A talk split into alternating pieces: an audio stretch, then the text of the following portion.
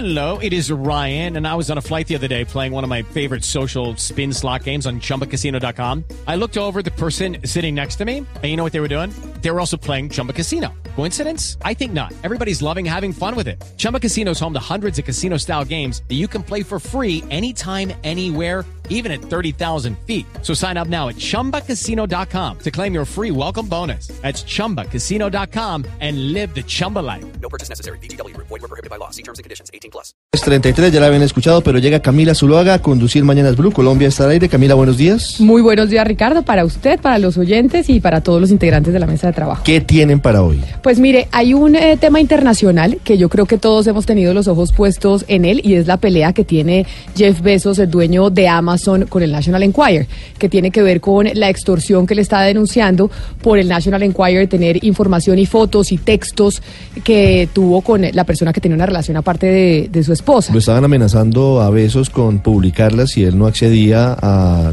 desestimar que ellos tuvieran algún tipo de vinculación partidista o apoyaran al Es una pelea, digamos, de pesos pesados, porque Jeff Bezos dijo, no me voy a dejar extorsionar y acá vamos a dar la pelea de frente.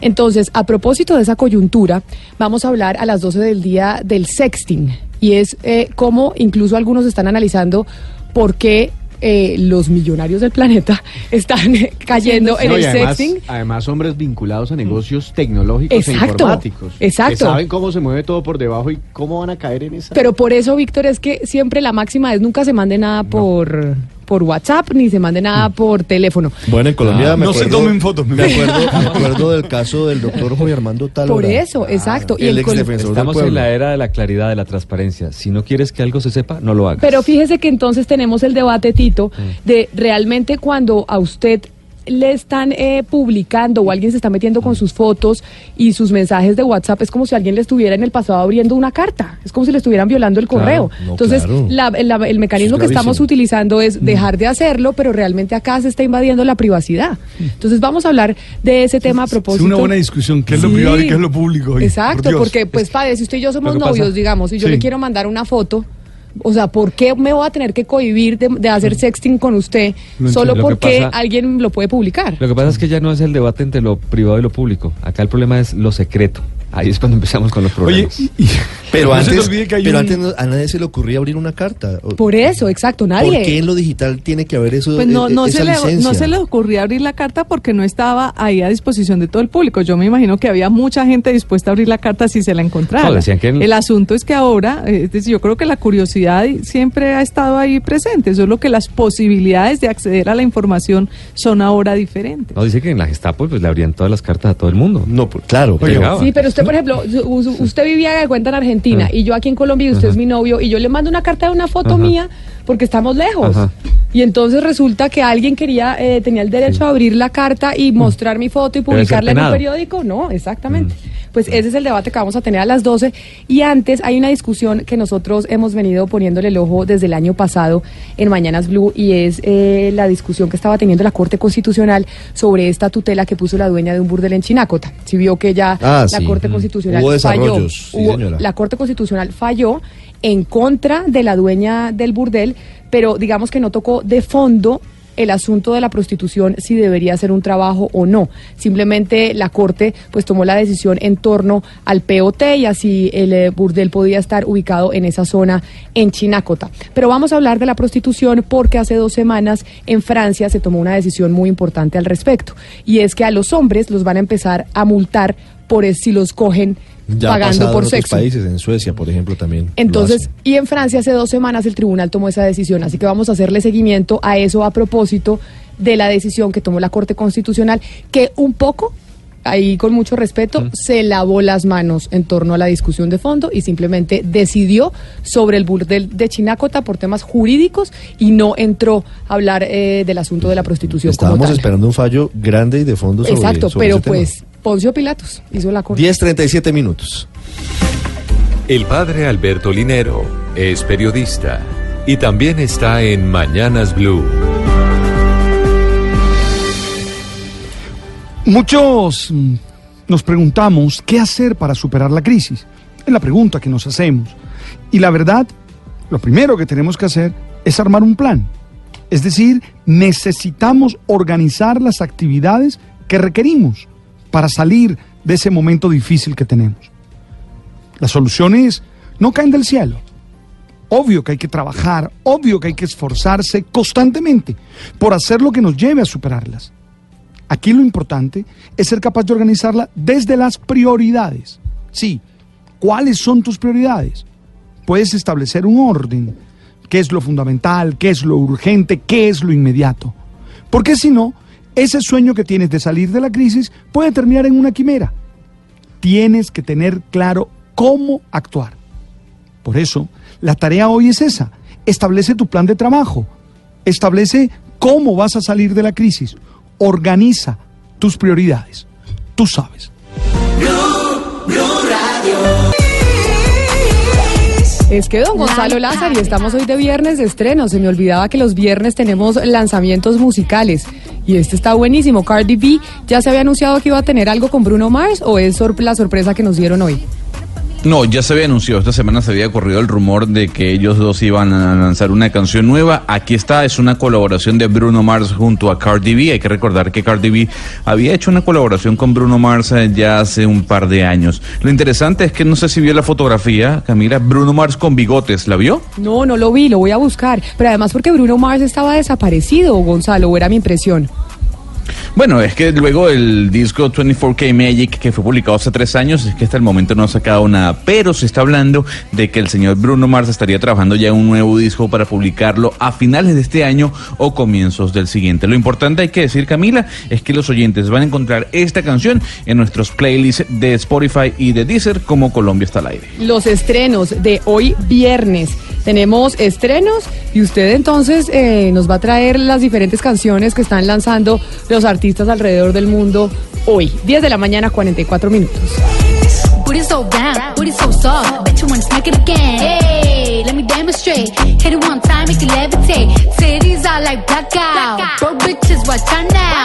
Pussy basura, my pussy horchata.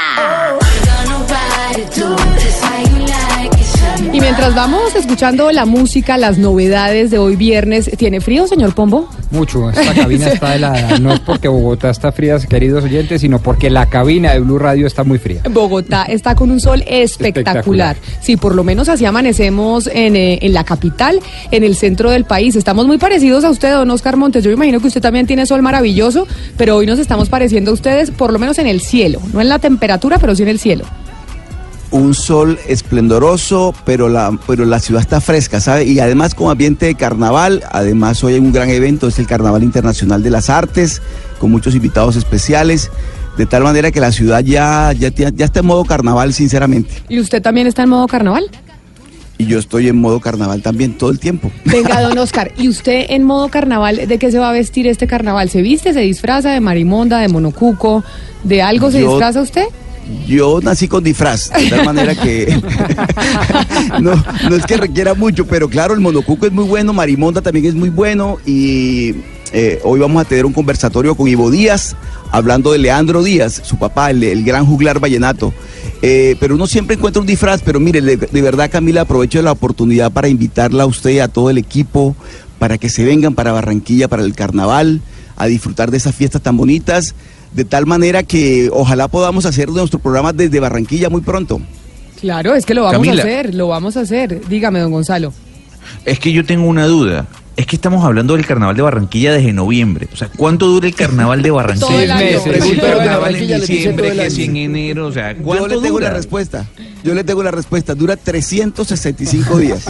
o sea, Barranquilla vive de carnaval, básicamente. Tiene altibajos, ciertamente, pero, mire, se trabaja mucho, se trabaja delicioso, se produce mucho, la ciudad tiene buen ritmo, pero uno llega a, a los carnavales. Realmente, digamos, los carnavales duran cuatro días los cuatro días de carnaval, pero el resto del tiempo, si Junior es campeón. Eso le iba a decir, porque es que cuando Junior ganó en diciembre, entonces dijeron empezó el carnaval.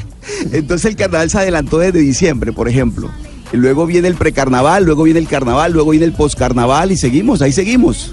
Bueno, y estaremos allá en el carnaval, sin duda, pero además porque dicen, eh, don Oscar, que quien lo vive es quien lo goza. O sea, uno realmente sabe qué es el carnaval y cómo se gozan esos barraquilleros del carnaval cuando está ahí adentro desfilando. Así es, y lo que uno le cuenta es muy poco realmente porque la ciudad se entrega por completo a su fiesta, a su carnaval, patrimonio de la humanidad, de tal manera que sí, es una fiesta muy hermosa.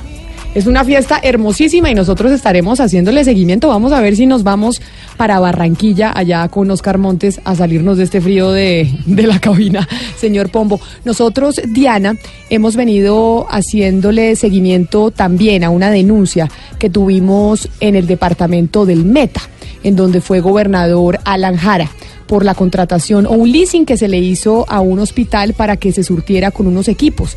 Ese hospital tiene la importancia de que es el único hospital por esa zona, por esa región del país, que atiende a enfermos con cáncer. Dijimos en su momento que la Contraloría de General, es decir, la Contraloría en Bogotá, iba a pedir las investigaciones, pues porque allá en el departamento del Meta estaba durmiendo el sueño de los justos y no se sabía nada de quién tenía la responsabilidad. ¿Qué pasó al fin con eso? Pues Camila, el Contralor General de la República nos hace llegar seis autos que expidió el día 28 de enero. Felipe Córdoba. Sí, Carlos Felipe Córdoba.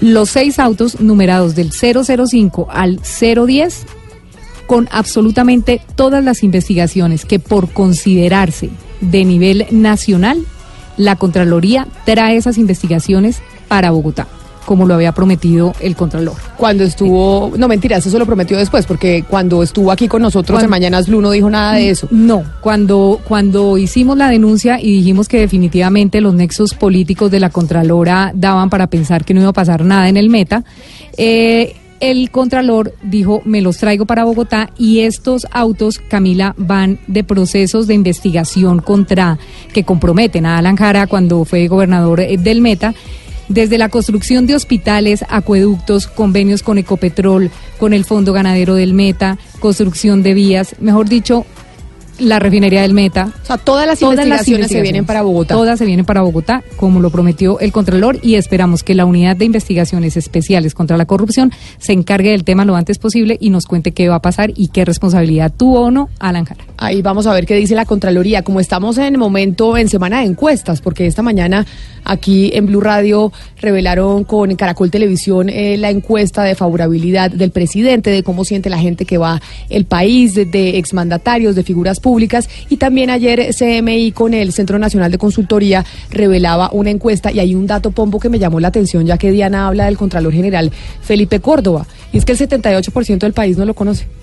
Sí, es una persona joven, eh, académicamente muy pila, docta, uno podría llegar a decir en algunos temas, pero desconocido. Sí, pero 78% del país, según le digo la, la encuesta de, de, CMI del Centro Nacional de Consultoría. Lo que quizá, ya me perdón, concite distintas reflexiones, yo tan solo les comparto una, y es qué tanto debe importarle a un Estado de Derecho que los órganos de control tengan una legitimidad popular arrasadora. Y lo digo por qué porque es que eh, hemos vivido, por lo menos en la época moderna, desde la expedición de la Constitución del 91 hasta acá, ese fantasma de que todo aquel que llega a la Fiscalía General, a la Contraloría General o a la Procuraduría General después quiere ser presidente y eso le hace mucho daño a los órganos de control y a, las, a la función misma de control. De tal manera que el hecho de que lleguen, digamos, gente eh, desconocida para el público en general, pero ciertamente muy técnicos y que lleguen con el propósito de hacer cumplir la Constitución y la ley puede llegar a ser una buena noticia. Ahí que ya saben, nosotros aquí en Mañanas Blue le hacemos el seguimiento, el seguimiento a las denuncias que venimos eh, presentando y en este momento tenemos los ojos puestos en el departamento del Meta. Les recordamos y les mandamos un saludo a toda la gente en Villavicencio que nos oye, 96.3 FM, 10 de la mañana, 51 minutos. 10 de la mañana, 52 minutos. Antes de entrarnos en el tema de la prostitución y saber lo que pasó en Francia y aquí en Colombia, Gonzalo, estrenemos otra canción para tener la mayor cantidad de estrenos hoy viernes, con un sol espectacular en Bogotá, un sol también muy lindo en Barranquilla, con una brisa fresca. Le pregunto a Ana Cristina, Medellín, ¿cómo está? ¿Cómo está el cielo? El cielo está hermoso, Camila. Muy buenos días y buenos días a todos los oyentes. Y además estamos todos felices porque todos los dioses del ciclismo están aquí en Medellín. Me vine caminando y no se imagina el día tan lindo. Hay muchas calles cerradas y, y, sí, pues es incómodo, pero, pero es un día al año. Y es un honor tener lo mejor del ciclismo mundial acá. El día está precioso. Y a propósito de Medellín, ¿me puede informar eh, lo que dijo Empresas Públicas de Medellín sobre la subasta de energía por de cargos por confiabilidad que se lleva a cabo el próximo 28 de febrero? Sí, sí, Camila. Eh, EPM emitió un comunicado refiriéndose a la subasta de la cual hablamos eh, aquí y pues dice varios puntos. En primer lugar dice que desde el año pasado pues se sabía de la, de la subasta, que no es algo nuevo, y que desde junio de 2018 EPM estimó que entregaría el proyecto para dentro de tres años y que van a conservar eh, pues ese plazo y que consideran que la evolución de la es decir, EPM dice nosotros consideramos que la evolución de la contingencia ha sido favorable y por lo tanto podemos cumplir con ese plazo. Además dice que la generación de energía para la subasta entraría un año después de la fecha de operaciones de Hidroituango. Y al final dice que EPM eh, seguirá participando en operaciones comerciales, es decir, que van a seguir eh, participando en operaciones como esta. A pesar de, a pesar de, de las contingencias que se han presentado y que mucha gente a pesar de todo lo que está pasando, a pesar de eh, lo que hemos visto que pasó con el río Cauca, a pesar de lo que han dicho eh, muchos ingenieros, no lo estamos diciendo nosotros periodistas eh, de la mesa de trabajo, lo han dicho ingenieros especializados de las mejores universidades del país, a pesar de todo, EPM dice que Hidroituango sigue participando en este tipo de operaciones comerciales y que van a cumplir con la entrada en funcionamiento en tres años contando a partir de junio de 2018. Y eso en contravía de lo que dijeron muchos oferentes que también querían entrar en esa subasta y que dicen nos retiramos porque no vemos unas eh, garantías y además porque vemos con preocupación que EPM, que ha incumplido hasta el momento, así lo dijo el director de la CREC aquí en estos micrófonos, pues vaya a estar nuevamente en la subasta. Esperemos que, que a pesar de participar en esta subasta, pues ahora sí puedan cumplir, Pombo, es que... Pero de todas maneras entiendo, Entiendo bien, Ana Cristina, que el 28 de febrero de este año se va a llevar a cabo de todas maneras la subasta, a pesar de que EPM se mantenga en su posición, algunos dirían soberbia, otros dirían firme, de que ellos van a cumplir con la obligación pactada con el gobierno colombiano de entregar la cantidad de electricidad prometida. ¿Entiendo bien? Eh, sí, sí. Es decir, uno le puede poner el calificativo que sea, pero EPM permanece en, pues, en, Pero la subasta también, el 28 se mantiene. Sí, sí. Entonces lo que significa es sí, hasta donde sabemos, hasta donde sabemos la subasta se, mantiene, pero sí queda la pregunta, eh, la pregunta en el aire que la hicimos acá cuando teníamos a la CREG y es, bueno, ya vimos lo que pasa cuando en Hidroituango se trabajó con la presión del tiempo, cuando se dijo aceleren obras. Aquí quiere decir no que aceleren obras, pero que otra vez se va a trabajar bajo la presión del tiempo. Entonces uno queda con esa pregunta. A ver, correcto, pero desde el punto de vista, otro punto de vista también un tanto más optimista es que los colombianos no, no, pero pero, pero, con pero espéreme lo interrumpo, es que usted con el punto de vista un poco más optimista, entonces con el punto de vista optimista es que hemos venido permitiendo que EPM esté participando, diciendo que va a prometer una energía que todavía no sabemos si va a poder suministrar. Todo lo contrario, Camila, todo lo contrario. Lo que estoy diciendo es que ese punto de vista hay que mantenerlo y hacemos bien los medios de comunicación de subrayarlo, pero es que hay otro punto de vista y es una buena noticia, es que si tenemos subasta significa que va a haber oferentes y si van a haber más oferentes tenemos decir, le podemos decir a nuestros oyentes que la probabilidad de que se nos transfiera el precio o se nos aumente el precio de las tarifas por ausencia de, de ofertas en electricidad baja. Pues le digo que, está equivocado porque esta semana hubo empresas que dijeron que no se iban a presentar. hay subasta, sí. pero hay subasta, pero no se van a presentar todas. Y precisamente se quejaban del tema de PM. ¿Y sabe qué? Es que mire, un oyente ayer me escribió y me, me dijo, para que le diga a Pombo que el curso de estadística sí se lo dieron bien. Señora Camila, me lo escribió un oyente. seguramente sí. Me mandó un mensaje y le voy a leer lo que me mandó el oyente. Me dijo, por fenómeno del niño, el precio de la energía en Colombia se ha disparado 184% en los últimos tres meses. De acuerdo con Derivex, en noviembre pasado el precio fue de 99,33 por kilovatio. Los expertos decían que el niño iba a comenzar a desarrollarse en el último trimestre del 2018 y en el primer trimestre del 2019. Y a raíz de esto, en diciembre el precio subió 187,15 por kilovatio, en enero aumentó a 284,69 y al 11 de febrero el precio va en 281,52. Actualmente el nivel de los embalses de generación es del 54,67%, lo que permite que no se materialice unas volatilidades tan altas como las que se presentaron en el niño del 2015 y el 2016. Eso es ya está aumentando la energía por de costo por temas de fenómeno del niño. Pausa, no me revire todavía, señor Pombo. Y eso aumentele la variable, la variable de la ecuación que EPM no sabemos todavía si va a poder suministrar esa energía por cuenta de las contingencias en Hidroituango. Sí, lo que yo estoy diciendo no es nada distinto a lo que su oyente está diciendo. Lo que estoy diciendo es que la buena noticia es que como quiera que hay fenómeno del niño con todas esas afectaciones que dice su oyente, se va a mantener en, eh, se va a mantener en pie la subasta del 28 de febrero del 2019, a pesar de que EPM diga cumplir con su oferta de electricidad. Y la buena noticia es que hay oferentes en el mercado, en un mercado de libertad de oferta y demanda, para evitar que los consumidores, todos nosotros, paguemos cada vez una luz más cara. Y me parece que eso también hay que resaltarlo.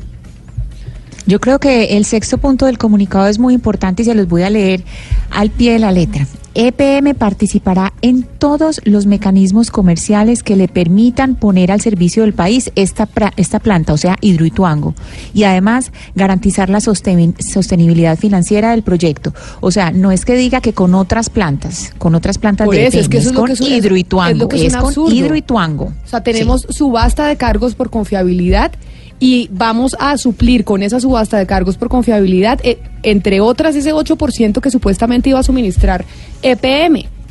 Pero gracias a Dios hay mercado, lo que estoy diciendo yo. Hay gente que va a suplir lo que EPM a través de Hidroituango no va a dar. ¿Cuál es la mala noticia ahí? No, lo que nos Lo que está diciendo Hidroituango, y me parece que Ana Cristina tiene toda la razón, es en llamarle la atención a los oyentes diciendo, oiga señores, ojo con esto, porque a pesar de todos los problemas ambientales, sociales, culturales, económicos y técnicos que están teniendo, se mantienen en su posición ese de decir, es un desafío, ese es un claro desafío, ese sexto, ese sexto punto es un claro desafío. Pero, o pensémoslo también, Ana Cristina, puede ser un claro desafío proveniente de la soberbia o que tiene suficiente información técnica, económica y demás para decir, oiga, podemos seguirnos manteniendo. Es que ustedes creen que un eh, gerente de semejante proyecto se va a lanzar con un comunicado público, a la opinión pública de esta naturaleza diciendo, oiga, es que como quizás tal vez yo pueda seguir suministrando eh, electricidad, entonces me mantengo, debe tener información muy seria, porque es que si no ese señor va a estar en, en nada, en nada es al terminar el 2019 en un problema enorme desde el punto de vista personal. yo eh, creo que debe tener información para sacar el comunicado. No, pero pues es que uno tiene que basarse en los hechos y en la estadística y en lo que ha venido pasando. No, eso uno cuando va a analizar a una persona también la analiza por su accionar y su actuación en el pasado. Y los hechos, sí. Exacto. Y los hechos hasta ahora es que EPM ha incumplido y ha incumplido con la energía que dijo iba a suministrar. EPM debía empezar a suministrar energía de Hidroituango desde diciembre de 2018 y no lo ha hecho. Y a pesar de no haberlo hecho y haber incumplido, porque ya incumplió una vez, se va a presentar a participar en una segunda subasta de cargos por confiabilidad, que precisamente se da la subasta de cargos por confiabilidad por cuenta del fenómeno del niño, y dice, a pesar de que yo ya incumplí en diciembre, a pesar de que tengo la contingencia de Hidroituango, yo me voy a meter en la subasta. Entonces eso es como cuando en una licitación de infraestructura se presenta una persona que tiene... Dejar... pero espera un segundo. es como si usted está en una, en una licitación de infraestructura y hay un señor que tiene un problema en otra licitación ya porque le falta liquidez, haga de cuenta el, lunes, el túnel de la línea y entonces entonces ese señor se presenta en otra licitación y, y todo el mundo le pregunta, ¿usted cómo se va a presentar en una otra licitación si no tiene plata? Si no, tiene, no, es que yo confío, tengo información técnica de que la plática sí me va a entrar. No, eso es una irresponsabilidad. Pero entonces la entidad pública no le recibe la oferta. Es que no puede, es que no tiene la capacidad con qué responder. Eso ya está inventado, es lo que estoy diciendo. ¿Y si ellos son los que presentan la oferta más baja? ¿Qué pasa? No se los van a dar, es que ni siquiera los deberían dejar a, presentar si su tesis, si su hipótesis es la correcta. Exacto. Esa es la pregunta. Pero es que, pero, no me han respondido mi debate. Cosa, que es que lo que estamos diciendo en este momento no es que estemos, eh, digamos, solamente tomando la voz eh, de las personas que no tienen un conocimiento, sino que, digamos, está padeciendo lo que, lo que ha pasado por Hidroituango. Estamos hablando de personas que tienen un conocimiento técnico y que los, los hemos tenido al aire, como el profesor Portilla, como el profesor Puertaluchini, como el profesor Ortega, que los tres han dicho, nos han hablado de problemas graves. Es decir, es de problemas graves No es que estamos aquí inventándonos los hechos, los hechos, y miramos para atrás, los hechos desde abril del año pasado y las opiniones de expertos nos están diciendo, hay problemas graves que nos dicen, bueno, hay, hay que revisar bien la participación en este tipo de, de operaciones comerciales mientras no se tenga resuelto o con es que, es Ana que hasta, Cristina, hasta recordemos, no, no la desdigo en una sola de sus palabras, en una sola. Lo que estoy diciendo es que gracias a Dios, alabado sea el Señor, que hay economía de mercado y que la economía de mercado se refleja en este negocio tan importante para los colombianos y que por tanto el 28 de febrero del 2019 van a ofertar una serie de empresas una cantidad de electricidad para suplir lo que no ha podido entregar EPM a través de Hidroituango. Y eso es digno de alabar, porque si no estaríamos Pero- en una situación distinta, como por ejemplo la del hermano país de Venezuela. De verdad, allá no hay mercado, es que esa es la noticia que estoy dando. Pero bueno, ya en otra situación grave, grave, viniéndonos del departamento de Antioquia a la capital, a Bogotá, tenemos un problema grave con el aire, con la calidad del aire. En este momento hay una reunión precisamente estudiando si se declara algún tipo de emergencia, don Eduardo. Hola Camila, sí, mire, están en estos momentos todos los técnicos de la alcaldía de Bogotá estudiando medidas. No se descarta, es más, podría decirle que ese seguramente va a ser el anuncio y es que la alerta amarilla ya no va a estar en tres localidades, como habíamos anticipado ayer, sino que se va a extender a toda la ciudad. Y esas tres localidades, Bosa, Tunjuelito y Kennedy, que era la que habíamos anunciado ayer, es posible, nos están diciendo desde adentro de la reunión Camila, es posible que se aumente la alerta a naranja. Pero ¿y eso qué significa? Cuando, o sea, porque el oyente dice, bueno, ¿qué significa una alerta amarilla en términos de calidad del aire o una alerta naranja? Eso significa que el aire que respiramos, por ejemplo, eh, es más propenso para que nos dé algún tipo de enfermedades, Claro. enfermedades respiratorias y demás. Medellín está en contingencia por ejemplo, lo que ocurrió en Medellín, exacto. Pero por ejemplo, Medellín, estamos en contingencia especial. En este momento estamos con un pico y placa alargado. Ah. Eh, tenemos más días de pico y placa porque está entre amarillo y naranja. Y eso además quiere decir que hay grupos vulnerables. Quiere decir que hay ciertas personas, digamos personas eh, de la tercera edad, personas con afectaciones en respiratorias y niños que eh, deben evitar hacer, eh, you know, mm, pues como Actividad. ejercicio al aire Sí, al libre, aire libre. actividades al aire O sea, libre. quiere Hay decir- ciertas restricciones. Quiere decir que si se declara esa alerta en Bogotá, si se llegara a declarar eso que están estudiando, pues la administración tomaría algunas medidas que nos comunica a los bogotanos para poder contrarrestar la calidad del aire. Pero Diana, ¿tenemos ya confirmado que eso va a pasar? No lo tenemos confirmado que vaya a pasar, pero sí es muy llamativo, Camila, que tomen la decisión precisamente hoy cuando fueron citados al Consejo para un debate sobre el aire y separaron el secretario de Salud y el secretario de Ambiente para irse a la rueda de prensa a hacer este anuncio. Sí, es que eso le iba a decir, a las 11 y 30 está anunciada una rueda de prensa en la alcaldía de Bogotá para anunciar las medidas que esperamos, pues, eh, se- pues vamos a ver cuáles son al final, pero que le podemos anticipar, esas son las que están estudiando, esas, esas Yo posibilidades. les, yo les pregunto unas- una cosa sobre los eh, grupos sociales o colectivos en Bogotá, porque en Medellín son súper activos. Aquí hay colectivos como la Ciudad Verde, eh, que son impresionantes en exigir acciones efectivas eh, ¿sabe a las no? autoridades para cuidar el aire. No, en Medellín. no. Es decir, en este, en este momento solamente me acuerdo de la Ciudad Verde, pero hay montones de colectivos que son, mejor dicho, todo el tiempo encima, encima, Ana encima, Cristina, exigiendo acciones. Acá no hay tantos y de hecho nos, nos hacía el llamado de atención una estudiante de la Universidad de los Andes cuando hablamos de la calidad del aire en Bogotá, en Medellín y en el país entero, que nos decía el estudio que se estaba muriendo una cantidad de gente en Colombia, el 8%, ¿no? Dijo, el 8% de las muertes en Colombia se debía a la calidad del aire y del agua.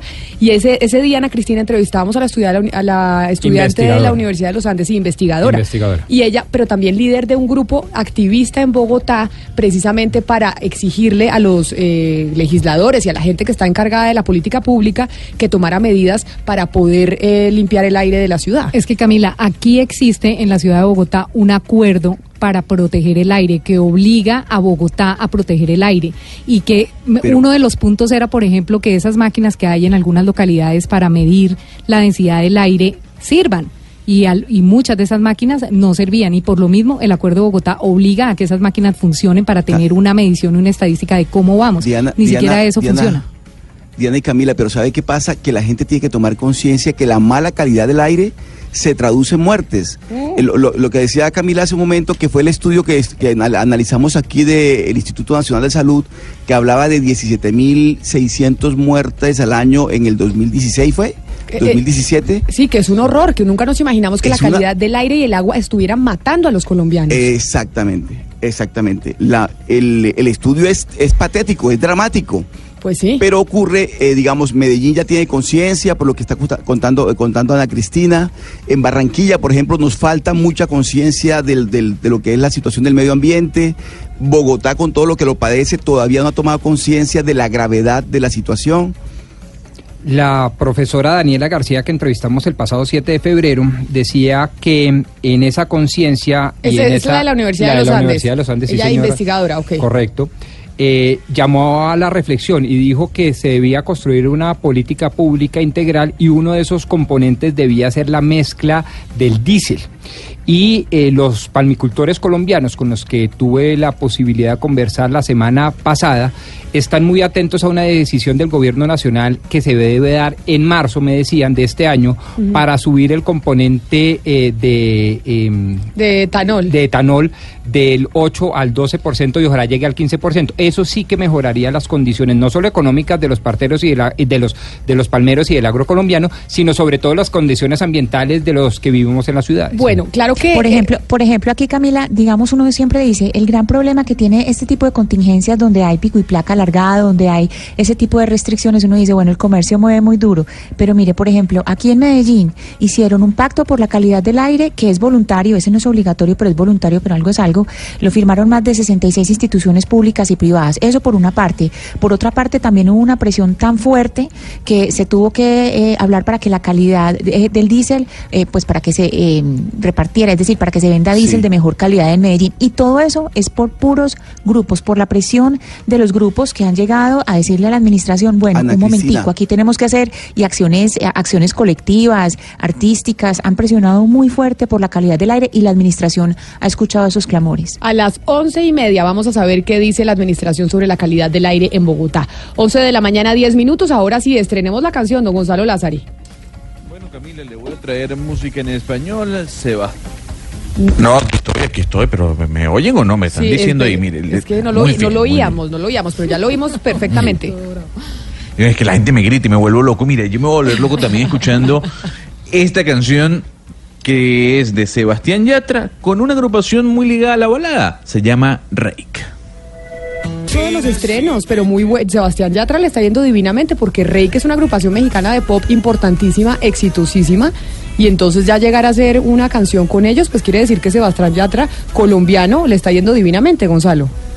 Sí, Camila, divinamente y además no solo eso, lo comentábamos el año pasado, fue el artista más escuchado en Spotify en Colombia, nominado a los premios Billboard a la música latina el próximo mes de abril, eh, una persona que está dando mucho de qué hablar. Pero antes de seguir conversando sobre Sebastián Yatra o Reik, le tengo una noticia de última hora, Camila, y tiene que ver con el presidente Donald Trump, porque a esta hora, desde la Casa Blanca, acaba de anunciar que va a declarar nuevamente la emergencia nacional y básicamente usará poderes para soslayar al Congreso y así obtener más dinero para construir el muro. Tenemos esa noticia de última hora y Gonzalo, ¿por qué no nos cuenta? Porque veníamos anunciando y es, eh, cuéntenos por favor lo que pasó en Francia hace algunas semanas sobre el asunto de la prostitución, porque la Corte Constitucional francesa se pronunció al respecto. En Francia ya desde el 2016 se le venía cobrando a los hombres una multa a e- aquellos que pagaran por servicios sexuales. Esta medida la había demandado ante la Corte Constitucional el lobby pro prostitución, es decir, el lobby pro que se legalice la prostitución y que se permita. La Corte Constitucional francesa se pronunció al respecto ante esa demanda y ¿qué dijo?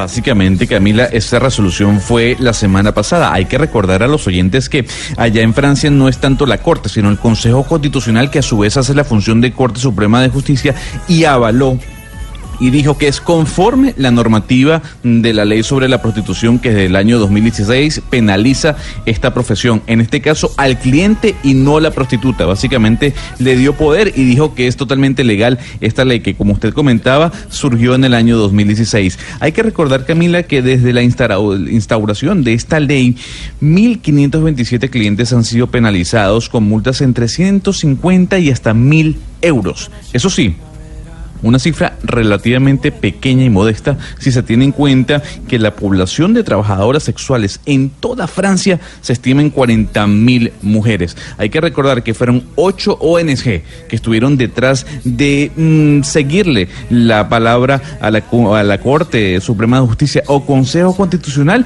para que se refiriera sobre esta ley publicada en el año 2016. Y precisamente sobre esa ley, porque hemos venido haciéndole de seguimiento también aquí en Mañanas Blue sobre el asunto de la prostitución si debería abolirse, legalizarse, prohibirse, es un debate que hay a nivel mundial desde hace mucho tiempo, pues vamos a hablar con un activista francés que ha trabajado para en pro de la abolición de la prostitución y fue uno de los principales activistas en Francia precisamente para que al final la Corte Constitucional se pronunciara en el sentido en que usted nos acaba de explicar.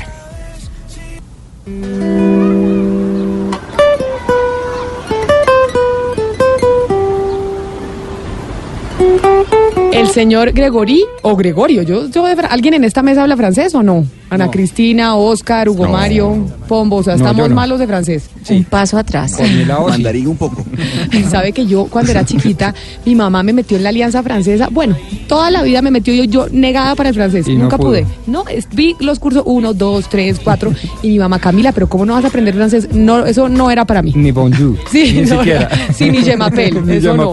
Pero precisamente estamos con el señor eh, Gregorio Terry, abogado y activista francés que ha trabajado por la abolición de los eh, de la prostitución en Francia, pero no solo en Francia, sino en el mundo. Por eso, don Gregorio, bienvenido a Mañanas Blue y muchas gracias por estar con nosotros. Thank you. Thank you for invitation.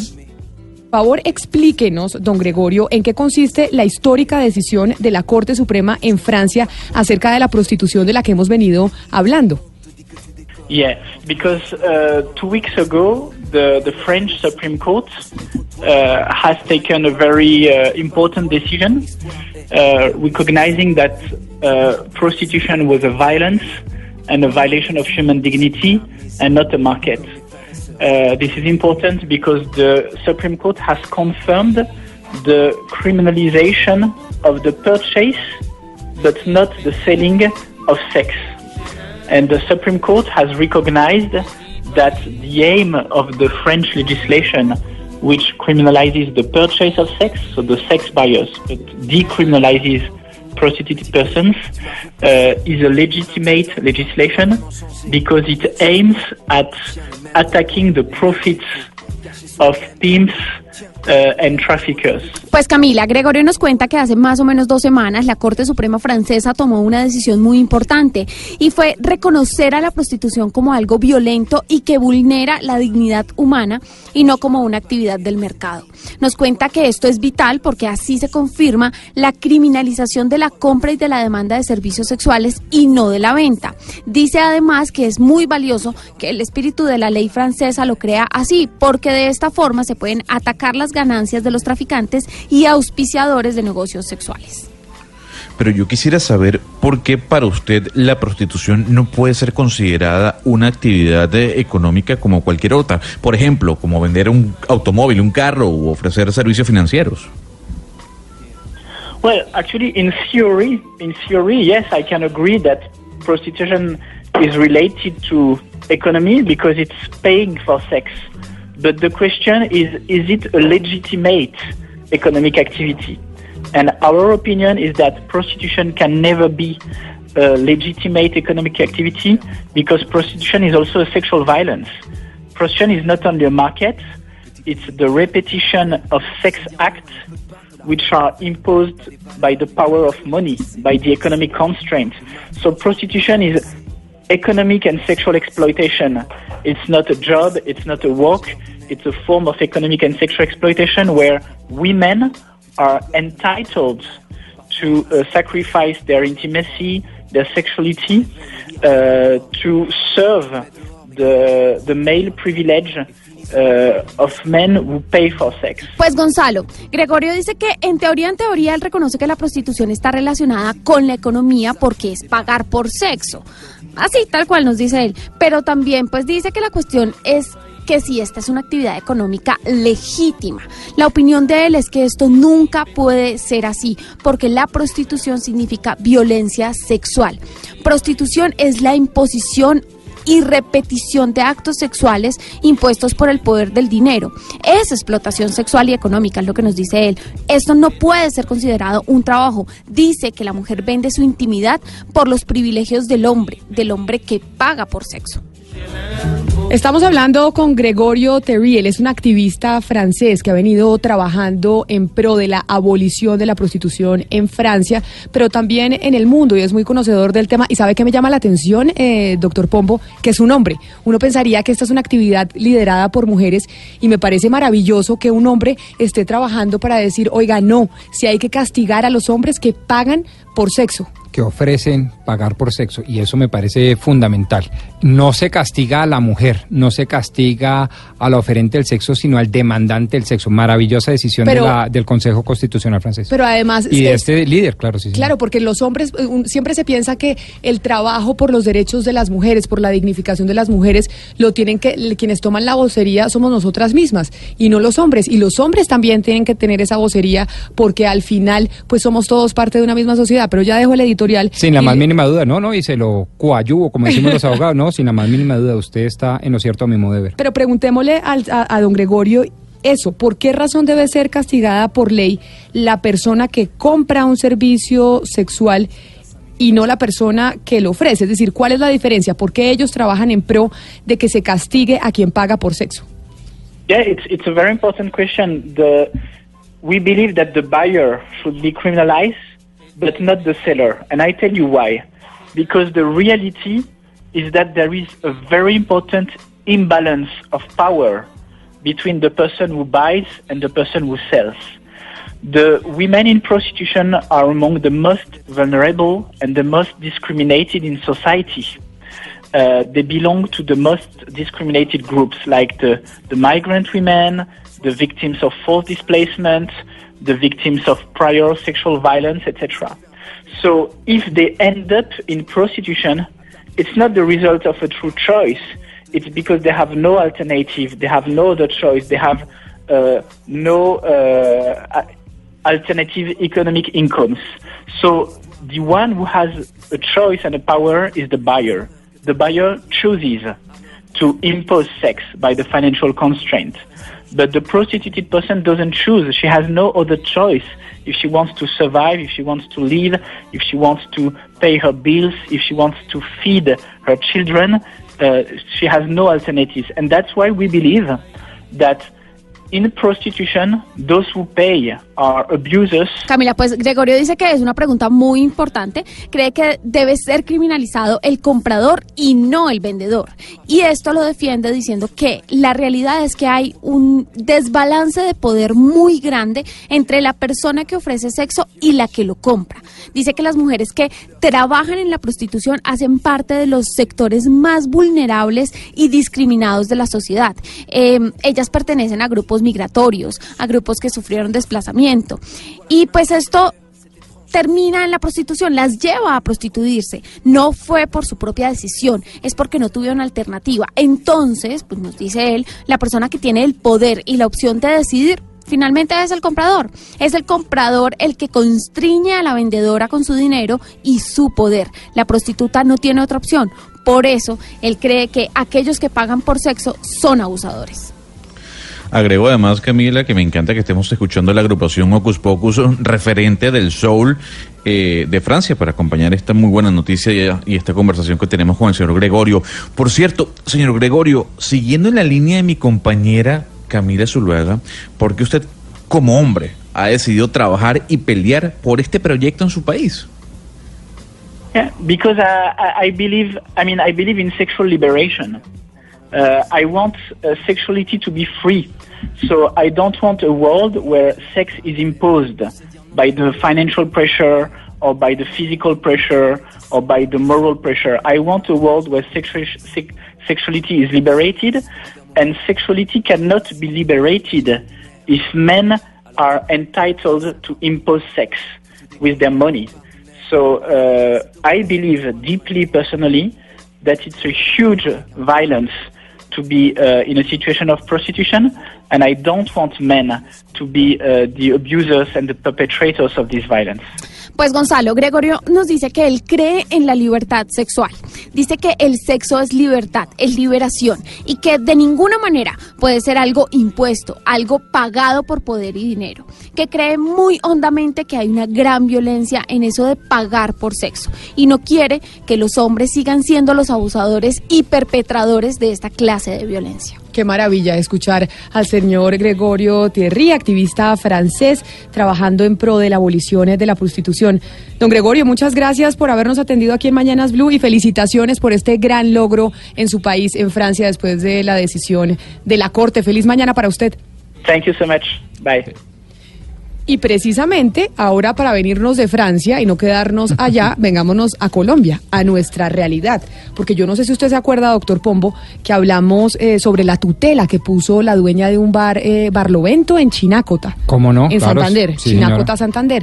Ayer la Corte Constitucional de nuestro país se pronunció precisamente sobre esa tutela, pero para hacerle un poco de memoria a los oyentes y ayudarles, los vamos, les vamos a recordar lo que tratamos ese 19 de noviembre, el año pasado.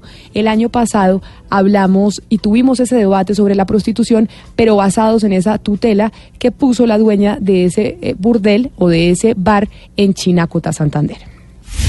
Colombia está al aire.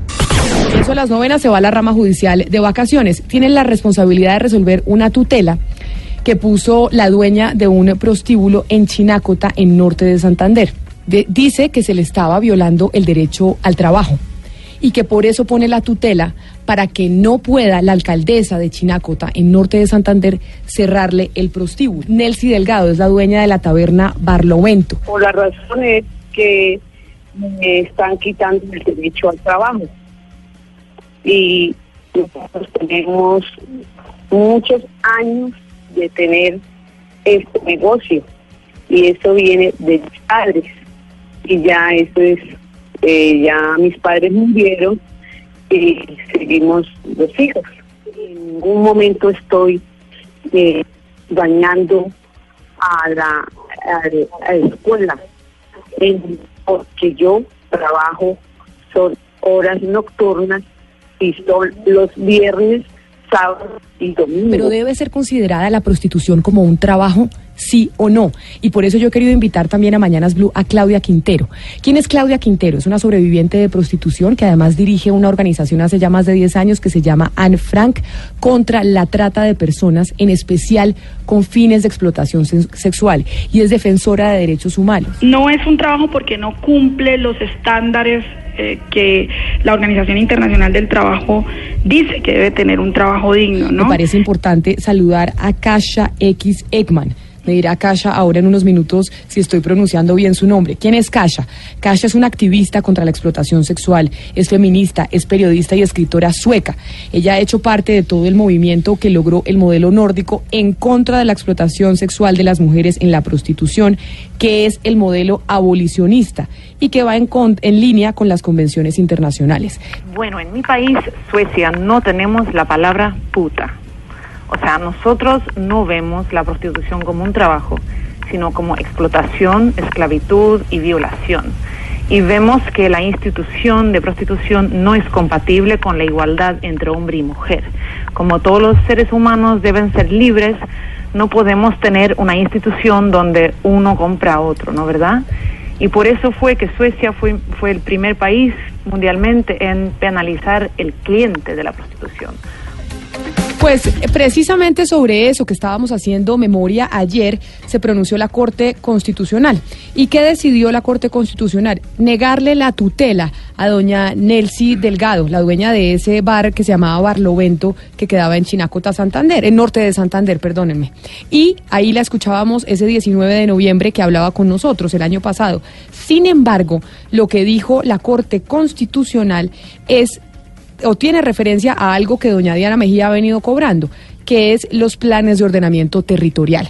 Acá la Corte Constitucional se basó en el POT y dijo, ahí no está permitido que haya un bar y simplemente hubo una decisión basada en temas jurídicos. Pero la Corte Constitucional no se metió en ese punto, en el debate que sí tocó la Corte francesa. La Corte francesa sí dijo, no, aquí el que paga por sexo tiene que ser multado. En Colombia, nuestra Corte no se metió en eso, no se pronunció al respecto, simplemente dijo, ahí en Chinacota, Santander, la señora no representa a las, eh, a las mujeres que están en condición de prostitución, ella no la representa y acá ese bar no lo podía montar. Punto final, la Corte no dijo nada al respecto y seguimos entonces esperando qué pasa con decisiones de fondo en torno a la prostitución, si va a ser considerada en Colombia un trabajo o no. Así es, eh, la decisión de la Corte eh, desde algunos puntos de vista puede incluso llegar a ser muy polémica, Camila, porque pierde una oportunidad para establecer la naturaleza jurídica de la prostitución, porque si la considerase un trabajo, obviamente en condición de derecho fundamental que es el trabajo, tiene que entrar a ponderarlo con otros derechos. Si no, si por el contrario, como lo hizo el Consejo de el Consejo Nacional francés, la considera un acto indigno de servidumbre y de esclavitud de la mujer, pues obviamente no se tiene que ponderar con otros derechos, como por ejemplo el del orden público, como por ejemplo el de los planes de ordenamiento territorial. Entonces se postergó en definitiva esta discusión eh, en manos de la Corte Constitucional. Y la primera decisión es una decisión amparada en las normas eminentemente urbanísticas, pero no llega al punto filosófico de la cuestión, es decir, al punto de fondo sobre la naturaleza jurídica de la actividad de prostitución es que escogió el camino, digamos, el más, fácil para no meterse en el tema de profundo, que es el tema de la prostitución. Se quedó con el camino más fácil, que es el plan de ordenamiento territorial, y entonces dice, aquí no puede eh, funcionar el prostíbulo. Pero el tema de fondo, la Corte, que además desaprovechó una muy buena oportunidad, para haberse pronunciado de fondo sobre la materia. Así es. Sí, hay, hay, hay que mirar algo, también es cuando no, es decir, no estar siempre eh, diciendo que bueno, que prohíban, que prohíban las cosas, sino hacer la normativa tan difícil que sea imposible que, que se pueda cumplir con esa, con esa actividad.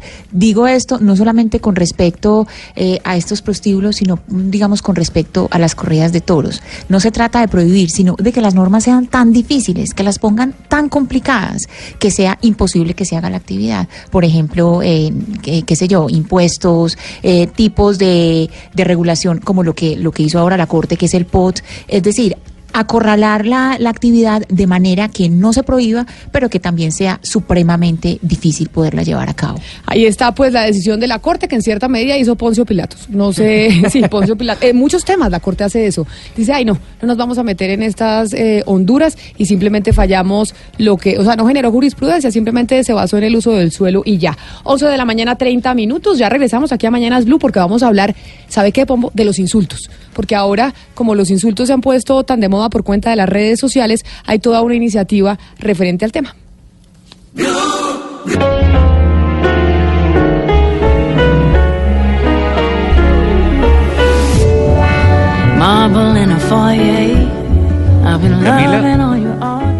Ahí le tengo a Alicia Keys, quien sin duda alguna fue noticia el día domingo en medio de la ceremonia del Grammy por lo hermosa que estaba sin maquillaje, sin, sin tanto parafernalia.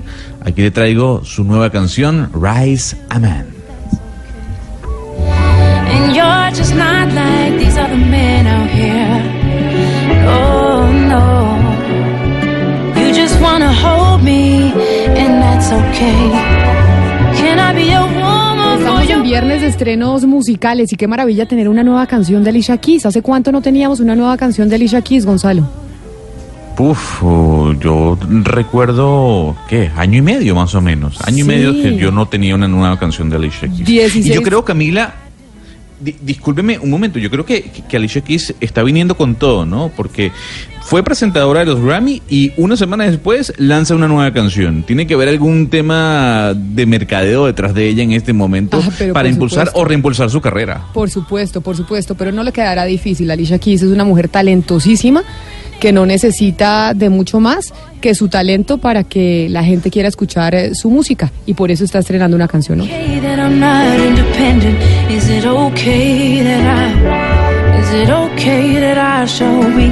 Y con Alicia Keys de fondo, hablemos de los insultos, Ana Cristina, porque toda esta semana, después de que se conoció el trino del señor eh, Ignacio Grenfenstein, que trabajaba en el- la Casa de Nariño, manejando temas de televisión, en donde pues le dijo pues su trino, lo que decía era que las petristas, refiriéndose a las seguidoras del exalcalde de Bogotá, Gustavo Petro, todas parecían eh, prostitutas, parecían putas.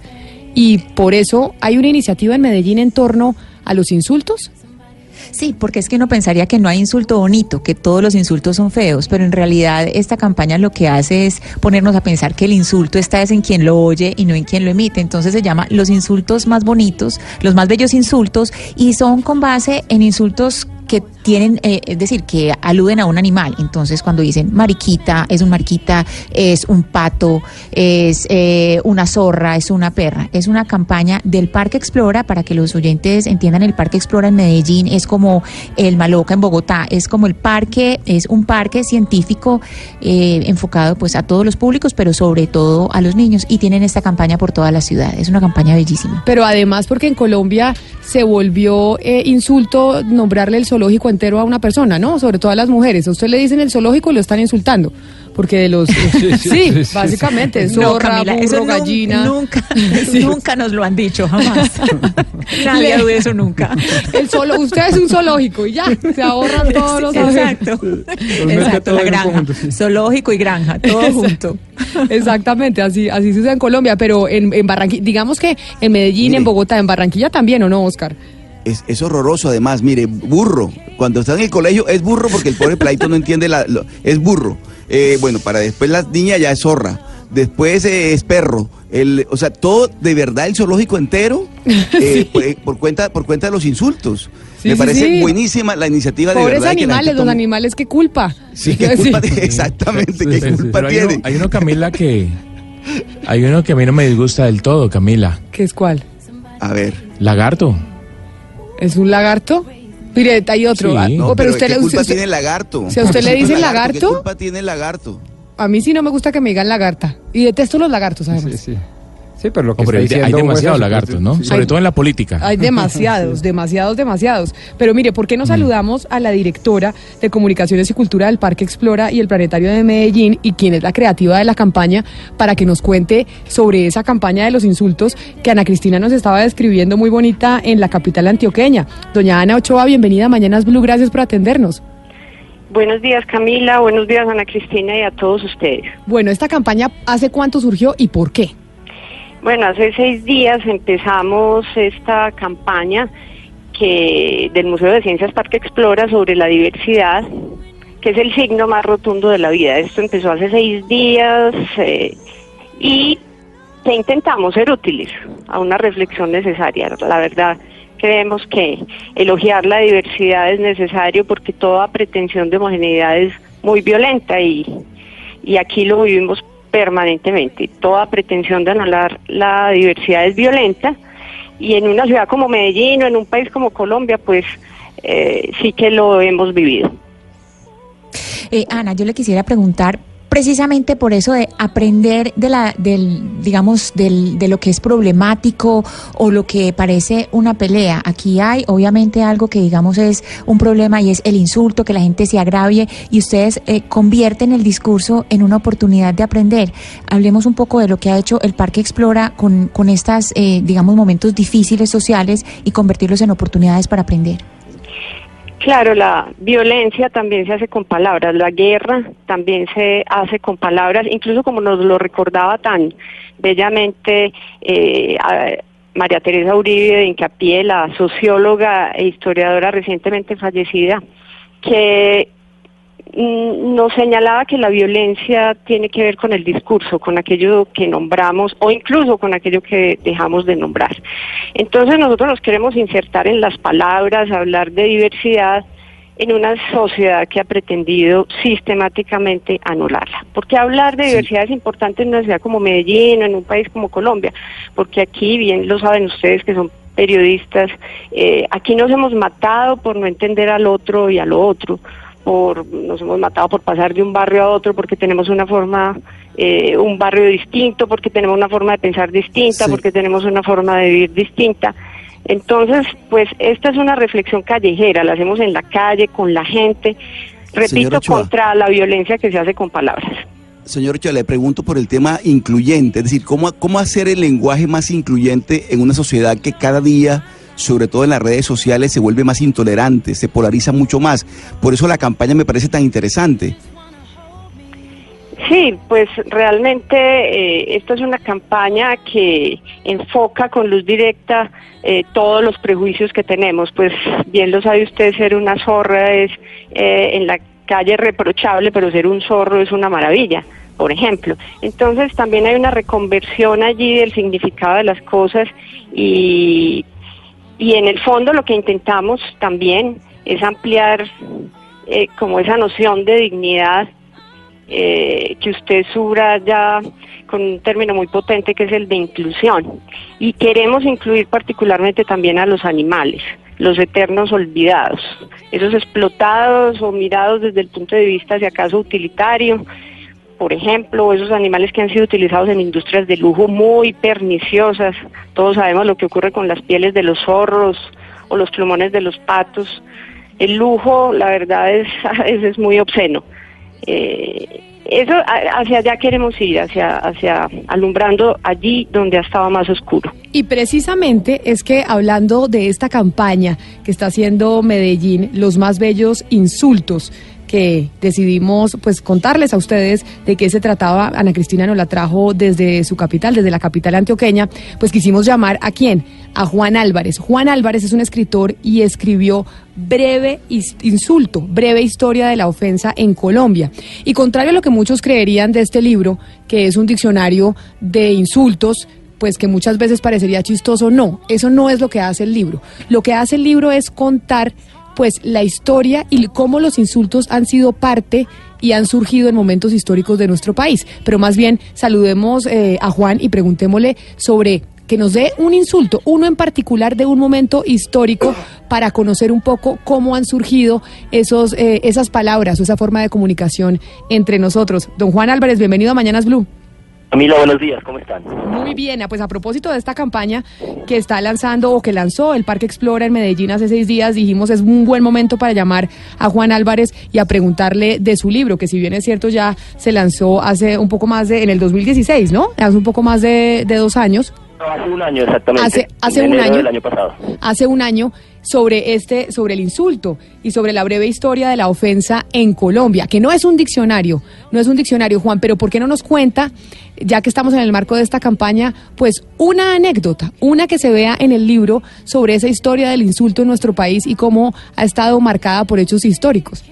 Creo que sí, bueno, de hecho, precisamente eh, las palabras que se supone que eh, ocurrieron el 20 de julio en Bogotá, que desataron eh, ese levantamiento del 20 de julio, no están registradas en el archivo histórico, pero eh, algunas especulaciones dicen que lo que justamente Llorente pronunció ese día fue que los americanos éramos perros sin dientes. Y eso fue como parte de la operación teatral que desató eh, la revuelta del 20 de julio, haberlos llamado a los americanos perros sin dientes porque se dejaban gobernar como sin protestar. La campaña, señor Juan Álvarez, de El Parque Explora tiene un contenido muy bonito. Estoy leyendo, por ejemplo, el diccionario y la definición del insulto que trae el diccionario dice así, acción que ofende o humilla. Y lo que nos está diciendo la doctora Ana Ochoa es que no toda palabra ni ofende ni humilla. Todas las que usted recoge en su libro El insulto, eh, tienen esa connotación de humillar, de ofender. Y en ese sentido yo, por ejemplo, le diría, usted ha recogido una muy reciente, como por ejemplo en el argot político, enmermelado. Mm, sí, es decir, yo lo que recojo un poco en el libro son escenas en las que hay una operación compleja de humillación y también de reclamarse ofendido, porque en la estrategia política no solamente ocurre el exabrupto de insultar al otro, sino también la estrategia inteligente de reclamarse ofendido. Entonces es como una cosa compleja que va más allá como de la simple enunciación de groserías o de palabras y hay todas unas estrategias eh, de aglutinación de sentimientos. Señor Ochoa, mm, mi pregunta va para usted. Yo admiro la campaña, pero usted no cree que también hay un tema de exageración en cuanto a la ofensa. O sea, para usted llamar burro o lagarto a una persona, ¿le parece violento? Nosotros estamos en defensa de los animales y lo que en el fondo eh, queremos es eh, anular eh, esta tendencia a la que somos tan proclives de humillarlos y utilizarlos, digamos, de mala manera para fomentar nuestros prejuicios y nuestros hábitos más perniciosos. A mí me parece que resaltar su belleza y trocar el insulto en valoración es válido, trocar el irrespeto en afecto es necesario y trocar la adversidad en posibilidad de cambio es urgente. Eh, le quiero preguntar a Juan Álvarez, al escritor, en estos días hay un debate muy grande en torno al insulto, es decir, se habla inclusive del derecho al insulto, algo muy distinto pues es eh, la calumnia o la injuria, pero, pero el insulto es algo distinto. Usted cita en su libro, eh, digamos, algunos insultos eh, de personajes visibles como Álvaro Uribe, Hugo Chávez, Donald Trump o Vicente Fox. ¿Usted cree que debe haber un derecho público al insulto? Hasta cierto punto sí, es decir, hay una hay una especie de fantasía de que los seres humanos negociamos nuestras diferencias políticas exclusivamente con el argumento y lo cierto es que todo proceso de argumentación está como teñido, tildado, matizado de mucho temperamento y yo creo que no hay que huirle al temperamento. Eh, ciertamente lo que pasa es que legislarlo es difícil porque estas cosas se camuflan eh, solapadamente con otras operaciones del discurso, como injuriar o amenazar a una persona. Entonces es como una cosa ahí como muy compleja, pero por ejemplo yo creo que esta iniciativa del Parque Explora es como muy atractiva porque, porque justamente la campaña no está concentrada en el maltrato, sino en la posibilidad de que esa chispa del insulto nos conduzca a la, a la divulgación científica y a saber mucho más sobre estos animales en particular que utilizamos como exabruptos para, para pronunciarnos. A propósito de eso, le pregunto a la señora Ochoa el tema de, de qué tan, qué tan, qué tanto aliento tiene la campaña. Es decir, ¿se va, va a perdurar por cuánto tiempo? ¿Cómo está pensada, organizada? Eh, muchas gracias también a, a, a, a Juan, a quien leemos aquí eh, con mucho respeto en Medellín. Basta subrayar algo antes de contestarle y es que eh, queremos señalar que todas las criaturas son merecedoras de respeto y de admiración, no solamente los humanos, y que es necesario respetar no solo lo que se nos parece. Eh, bueno, esta campaña se prolongará eh, unos pocos días más, la gente quiere más, hay una actitud muy bonita casi reclamante porque pues hay un poder como de afiliación natural muy muy muy potente. Yo creo que sobre todo eh, todas las que han sido llamadas eh, zorras, gallinas, perras, todas las mariquitas que aquí de alguna manera intentamos eh, reivindicar y que aprendamos a respetar en su condición, nos han acompañado muy, muy bellamente en toda esta salida pública, en toda esta callejeada que nos estamos dando con la ciencia. Es Ana Ochoa, la directora de Comunicaciones y Cultura del Parque Explora, hablándonos de esta campaña sobre los más bellos insultos. Y también Juan Álvarez, escritor del insulto, breve historia de la ofensa en Colombia. A propósito del debate que se suscitó esta semana por cuenta del insulto. A nuestros invitados, muchas gracias por haber estado con nosotros. Y pues pongamos una canción que acá nos eh, recomiendan nuestros queridos eh, operadores, los que manejan y timonean esta cabina de radio. La pelea y el bochinche. No me hace falta, no me hace falta.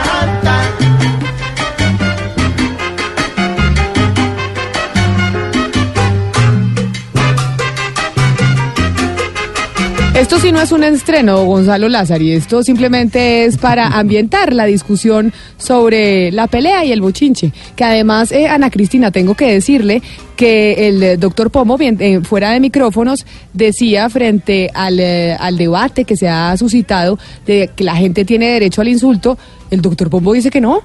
Yo no creo que eso exista y no creo Yo que eso que haya sí. ido. Ah, tú- usted dice que sí, yo no, no sabía. Sí, sí, yo ¿Hay digo que sí, derecho al porque es que insulto? eso es, eso es, ¿Me abres ahí, eso es liber- no, derecho a, no, no digo que exista, sino que, eh, es decir, eso es parte de la libre expresión. El que quiere insultar, que insulte. Otra cosa es meterse con el Código Penal.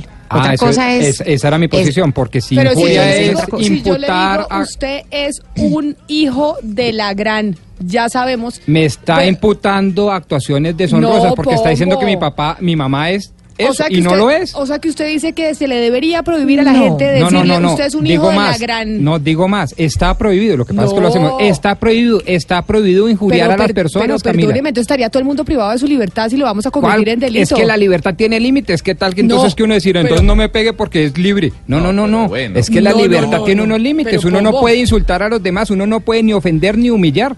Y eso no es una cuestión solo ética, también es jurídica. O sea, usted que metan a la cárcel a todo el mundo.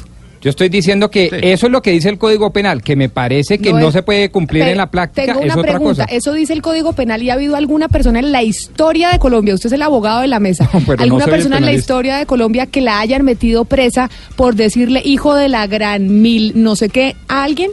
Pero por cosas menores sí. Es decir, en Cosas debates, menor- ¿qué en debates políticos, cuando se está diciendo que es que, por ejemplo, no se le puede invertir al Chocó un peso porque eso es tanto como tanto, ahí perdió el cargo público el servidor público. Fíjese usted, es que la libertad tiene límites. Ojo, no solo jurídicos, también éticos. No es lícito desde mi ética andar ofendiendo y humillando a una persona.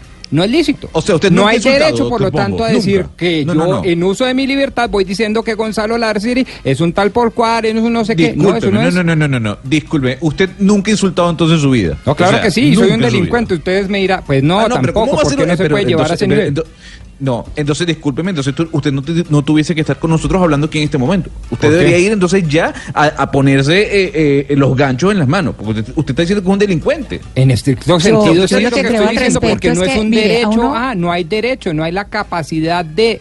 ¿Por qué? Porque pues eso no lo puede proteger el ordenamiento jurídico, imagínense, ni la ética pública. pero Yo no puedo estar andando por ahí libre e Es impunemente que el ofendiendo campo- y humillando. no, Rodrigo, ahí el campo de interpretación es muy amplio porque es que el insulto está en el oído quien los, de quien los oye. Precisamente eso se trata la campaña. Si a mí alguien en la calle me dice perra, pues bueno, allá él que me lo dijo, pero pues yo lo puedo interpretar como quiera.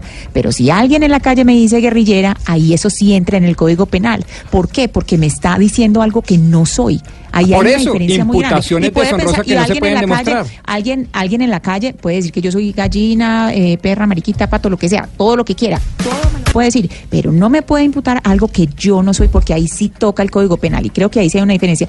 Eh, derecho al insulto, no sé si existe el derecho al insulto, pero derecho No. a la libre expresión sí hay y ahí dentro de esa libre expresión está el insulto. Pombo y yo creo que el insulto Pombo siempre dice dice más no. de quien lo profiere quien, que, que a quien se le dirige. Lo que me parece aterrador es que usted esté promoviendo que a la gente no, se le prohíba insultar a alguien y que diga que es delito. Eso me parece increíble, como porque parece como de la Edad Media. No, no, o no, sea, dictatorial totalmente y pero no ¿cuál permitir las dictadura? A mí me parece, pero ustedes se la cambio. A mí me parece increíble que ustedes vengan aquí a decir a través de unos micrófonos que es perfectamente lícito, que es moral, que es ético nadie salir a humillar eh, y que es, es más que se constituye en derecho. Nadie- es decir, que nadie me puede limitar esa libertad Nadie está a diciendo, insultar. nadie está diciendo que es ético y moral.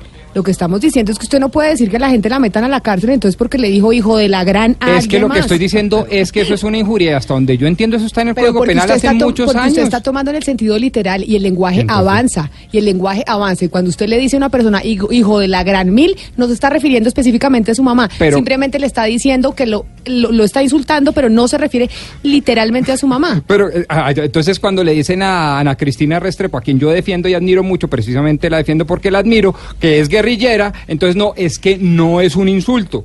No, por Es que es Dios, injuria. claro que sí, es una ¿sabe qué injuria. es? Una injuria que, se debe limitar. es insulto. Señor. La injuria, es- la injuria eh, está dentro del Código Penal, como dice Ana Cristina.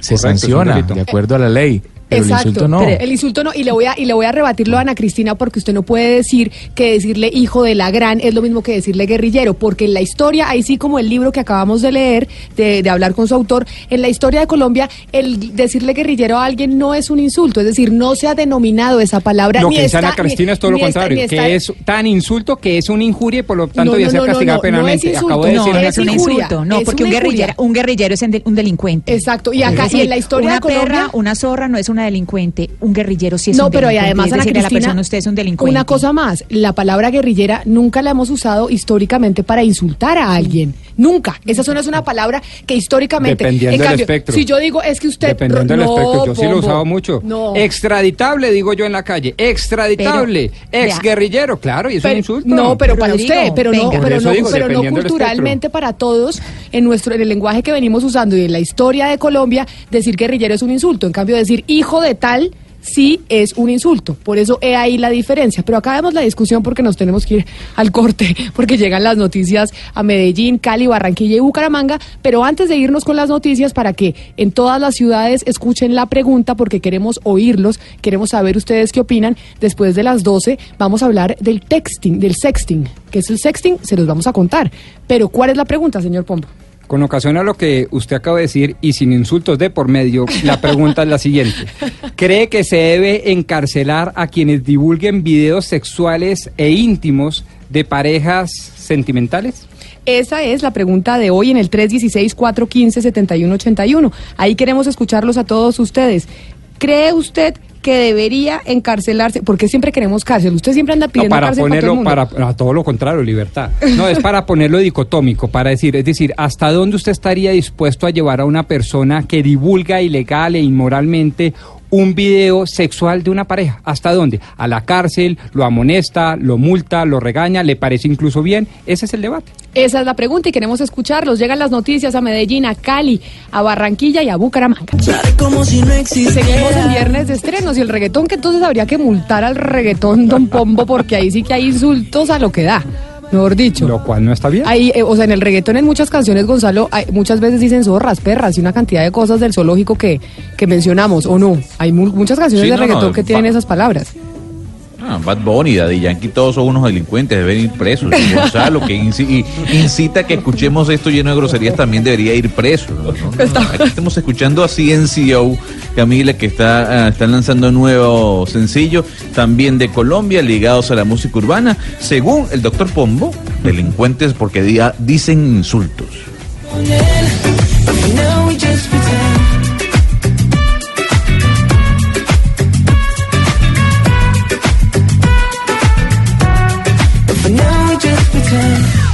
Como si fuera un lobo. Sueño que un beso te robó. Para mí eso sería todo.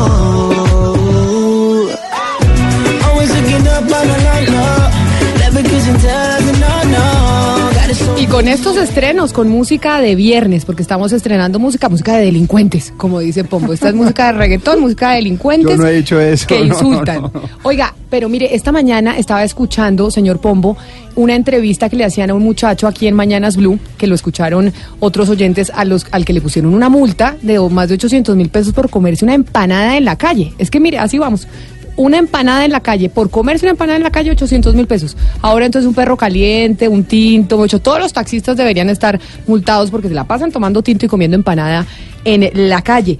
Pero encontramos a la vendedora de la empanada, Diana. Sí, la encontramos, es la señora Erlín Solís Camila y ella fue la persona que vendió la empanadita de 800 mil pesos, que le costó 800 mil pesos al, al señor consumidor de empanadas que se ve que es cliente asiduo de la señora. Steven Claro se llamaba el, el- el joven que entrevistamos más temprano aquí en Mañanas Blue, nuestros compañeros eh, de la mañana. Erlin Solís es la vendedora ambulante, la que vendió la empanada y que dicen que deliciosas, pero le costó 800 mil pesos la, la empanada al joven. Doña Erlin, bienvenida a Mañanas Blue. Eh, aló, ¿cómo está? Buenas tardes. Bienvenida, bienvenida a Mañanas Blue. Óigame, Gracias. cuéntenos, ¿hace cuánto vende usted empanadas y en dónde las vende? Eh, pues yo hace 10 años que estoy en este lugar. Yo vendo aquí en la Castellana, en el sector de la Castellana de Barrios Unidos. Yo ya llevo 10 años trabajando así, eh, porque siempre he trabajado como en sitios de eh, cafeterías y restaurantes. Y Entonces, eh, eh, hace 10 años decidí salirme a trabajar por mi cuenta, porque ya pues para que a uno le den trabajo, pues ya uno es una persona que no ha tenido estudios de, de, de ya para decir que consiga trabajo ya de otra manera. Entonces, eh, decidí salirme a trabajar por mi cuenta. Doña- Y yo tengo una clientela aquí muy muy fiel a unas empanadas que traigo que son muy bien, muy sabrosas y muy bien preparadas. Doña Erlin, ¿y es la primera vez que le multan un cliente por comprarle una empanada y comérsela en la calle? La primera vez, ellos habían venido, pues vienen a veces y dicen a uno, pues a mí nunca me han venido a cogerme a quitar del sitio, ¿no? Esta es la primera vez que, que vinieron a, ponerme aquí precio, que, que aún comparando a unos muchachos que vienen aquí de 800 mil pesos y les prohibieron que compraran. Es que ni siquiera los dejaron que ellos decidieran voy a, a otra tienda o aquí no, dijeron que no compraran aquí porque si compraban estaban, eh, se abstenían a un comparendo de 800 mil pesos. Se asustaron a la clientela, la clientela ya salió disparada para otro, a, otro lado porque no los dejaron comprar. Y los muchachos ya están embalados también sin tener cómo pagar el comparendo y yo más todavía porque yo vivo de esto y, y uno tiene sus cuentas que pagar. Yo también pago un millón de pesos de arriendo prácticamente. Eh, yo llevo 30 años aquí, pero yo no soy de acá. Yo, yo trabajo para conseguir un pasaje precisamente de pronto para irme ya para mi tierra, que es Cali. ¿Ve? Entonces este año vine fue prácticamente a eso. Pero usted paga, un millón, sabía- usted paga un millón de pesos, doña Erlin, de arriendo en su casa. No es que esté pagando un millón de pesos de Eh. arriendo por vender las empanadas. en la casa, en la casa, porque ya aquí no se consigue un cuarto ni una pieza en menos de eso. Ya prácticamente con los servicios es un millón de pesos que uno para para sacarlo le toca a veces eh, a esas cuentas, a esas platas de préstamo para poder para poderse uno eh, eh, balancear. Doña Arlín, Y pero ahora pues además de ponerle Sí. el comparendo a quien le compró la empanada, ¿a usted también le pusieron un comparendo? ¿De cuánto es el comparendo que le pusieron a usted? ¿O qué le dijo la policía? Aquí también hicieron un papel que eso no se entiende nada. Eso aquí lo hicieron ellos y lo leyeron, eso, pero eso no se entiende qué es lo que dice ahí. Únicamente, pues dicen ellos que es un comparendo. Entonces yo tengo un problema de, de, de mental retraso porque tuve una fiebre alta, como una estilo de meningitis. Entonces a raíz de eso, pues hay cosas que no me que me da una, una convulsión y a raíz de eso hay cosas que unas se me borraron y otras que no las capto muy bien. Pues doña Erlin, No. queríamos queríamos hablar con Sí. usted y saber qué había pasado. Usted que era la que vendía las empanadas, pero esto hace parte del código de policía, ¿no? Doctor Pombo, es del nuevo código de policía que no se permite vender eh, En alimentos espacio en espacio público y se castiga no solo al vendedor, sino al comprador, en este caso como la prostitución. Como la prostitución Exacto. iba en esa misma línea. Pero, doña Arlín, ¿le han dado a usted otra solución para que usted subsista aparte de su puesto de empanadas o simplemente están, como usted dice, ahuyentándole la clientela de las empanadas con comparendos, pero a usted no le dan una solución? Porque finalmente la venta ambulante es un problema social en todo Bogotá.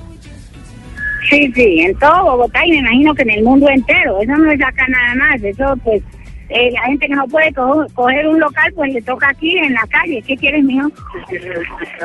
Sí, mamón. Doña no, pues, pues, sí, así estoy. Pues a mí me, ellos, ellos eh, dice, hablan de una reubicación, pero según eso, la reubicación, pues ellos dicen que ellos no pueden poner un sitio donde uno, en un, en un estratégico, donde uno quiera o donde uno pueda, sino que ellos ya tienen los sitios para reubicarlo a uno, no sé en dónde sea, porque... Ese es el eterno Eso- debate en Bogotá, precisamente. Si la gente no- si la gente puede vender en la calle o si no puede vender, si se debe recuperar el espacio público, es un el eterno debate social que existe en la ciudad, no solo en Bogotá, sino en el país. Es doña Erlin Solís, vendedora ambulante. Hay comunicado de la policía precisamente sobre este caso, pero antes de irnos con el comunicado, nos vamos con el ciclismo porque estamos en el último kilómetro del Tour Colombia 2.1. For now we just, for now we just, for now we just pretend. En Blue Radio está el ciclismo. En Blue Radio, Rubén Darío Arcila. Y se viene el embalaje final en los últimos metros de Jane es el primero que arranca a la rueda para Verbal. JJ Osorio. Ganó con fortaleza, ganó con empuje, ganó con velocidad. Tour Colombia 2.1. Blue Radio, la nueva alternativa.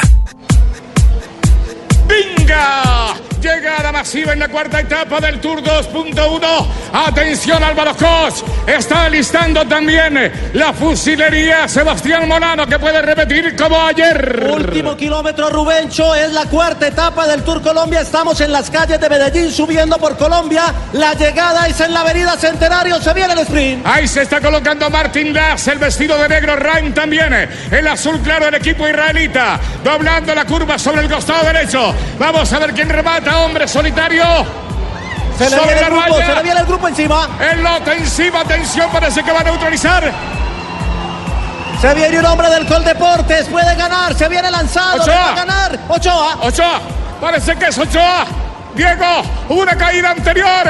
Hay un hombre del Cuidested en el remate definitivo. Se la lleva el ciclista de Luxemburgo, me pareció. Sí, señor Bob Jongels, el luxemburgués. Se la ganó Bob Jongels. por sorpresa. Lo sorprendió a todos. Preparaban el embalaje. Y el campeón nacional de Luxemburgo se lanzó en los últimos 500 metros, Rubencho. Bob Jongel de Luxemburgo, fácil de identificar, trae la camiseta de campeón nacional y se la llevó Jongel, lo intentó Diego Ochoa, no le alcanzó. De atrás también apuró la acción Molano y se la llevó el luxemburgués. Y es nuevo líder de la clasificación general individual, el de Luxemburgo. Coge los 10 segundos de la llegada. Estaba a 8 y es el nuevo líder. Un luxemburgués, el primer líder extranjero que tiene el Tour Colombia 2.1. Ahí entraron al juego a la Filip, Diego Ochoa, Egan Bernal no les alcanzó. Después de la captura que se realizó sobre el lote de seis pedalistas, Miguel Ángel López, Juan Esteban Arango, Miguel Rubiano, Daniel Carabillo, Byron Guabá y Freddy Montaña, que fue neutralizada a 5 kilómetros de meta. Casi nos coge por sorpresa la llegada Rubencho. Se lanzaron y sorprendió Jongels. No lo referenciaron porque estaban cuidando a Josh, que viene con el uniforme azul del Quistep y que es la fórmula del equipo, del equipo de los pisos, el Quistep. No referenciaron a Luxemburgo porque viene con color distinto. Es la camiseta nacional de Luxemburgo. Lo sorprendió en los últimos 500. Atención al segundo y al tercero, porque si a la Philip se metió, puede también cambiar la clasificación general individual. Sí, estaremos atentos a ese ajuste en la clasificación. Jongers entró, solitario, hace el manguito con el brazo derecha. Está alentando el público y ahí está el festejo de los aficionados detrás de las barandas. Esperamos la oficialización, pero Jongles va a ser líder. Va a ser líder porque lo sorprendió a todos. El segundo es un camiseta blanca que creo que es Molano, que alcanza a sprintar, aunque Molano vería de amarillo. Puede ser un Emiratos Árabes. Jongles gana la etapa y el líder del Tour Colombia, Rubencho. En la historia del ciclismo colombiano, por primera vez un hijo de Luxemburgo se coloca al frente en la clasificación. Colombia está al aire con Camila Zuluaga. Ay, qué bonito suena eso, Rubencho y JJ, pero no se me desconecten porque quiero preguntarles ahora lo que va a pasar el fin de semana. Los colombianos tienen que estar pendientes de qué, mañana, qué etapa y cuándo se acaba el tour. Se me desconectaron. Camila es espectacular. La de mañana tendrá entonces el reto de la montaña en los 7 kilómetros finales en la Unión.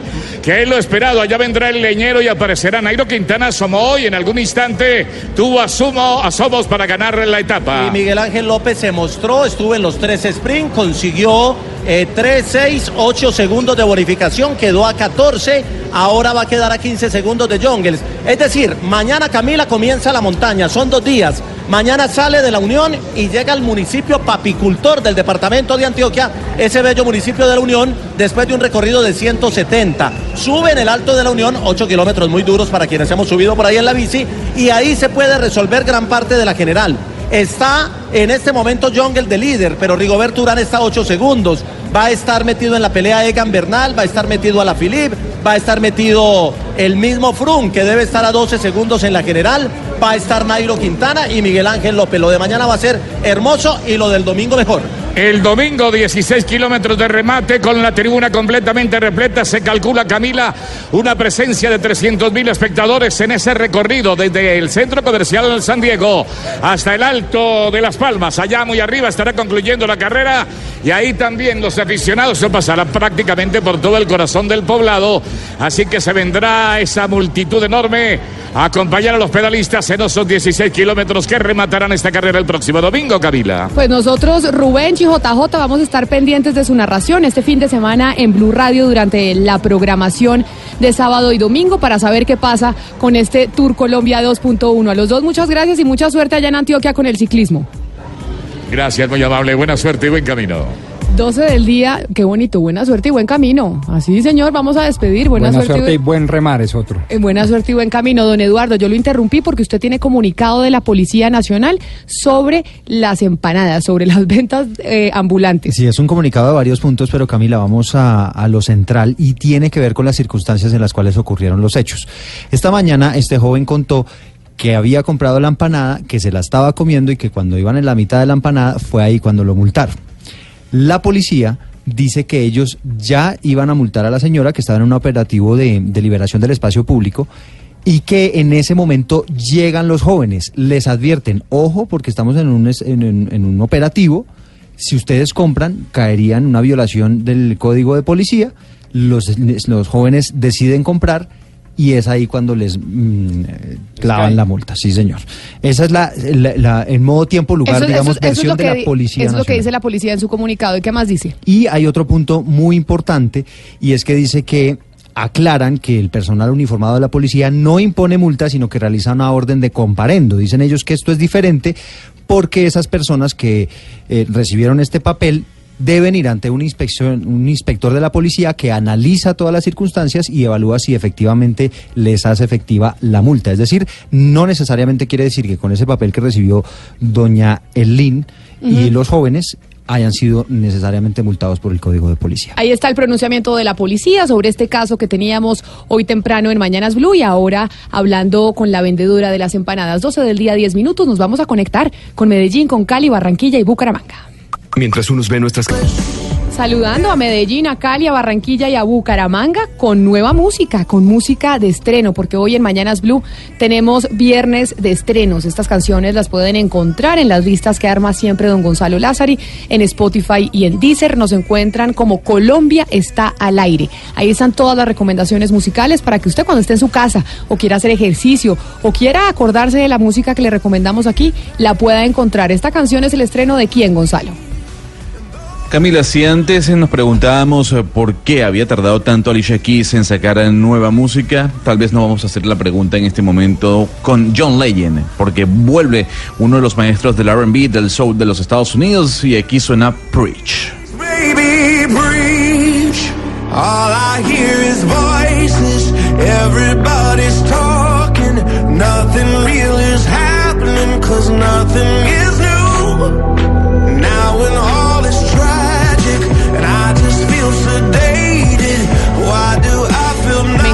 Y John Legend es una de esas estrellas internacionales que, que gusta mucho, que gusta mucho en todos lados, ¿no? Como dicen las mamás, Gonzalo.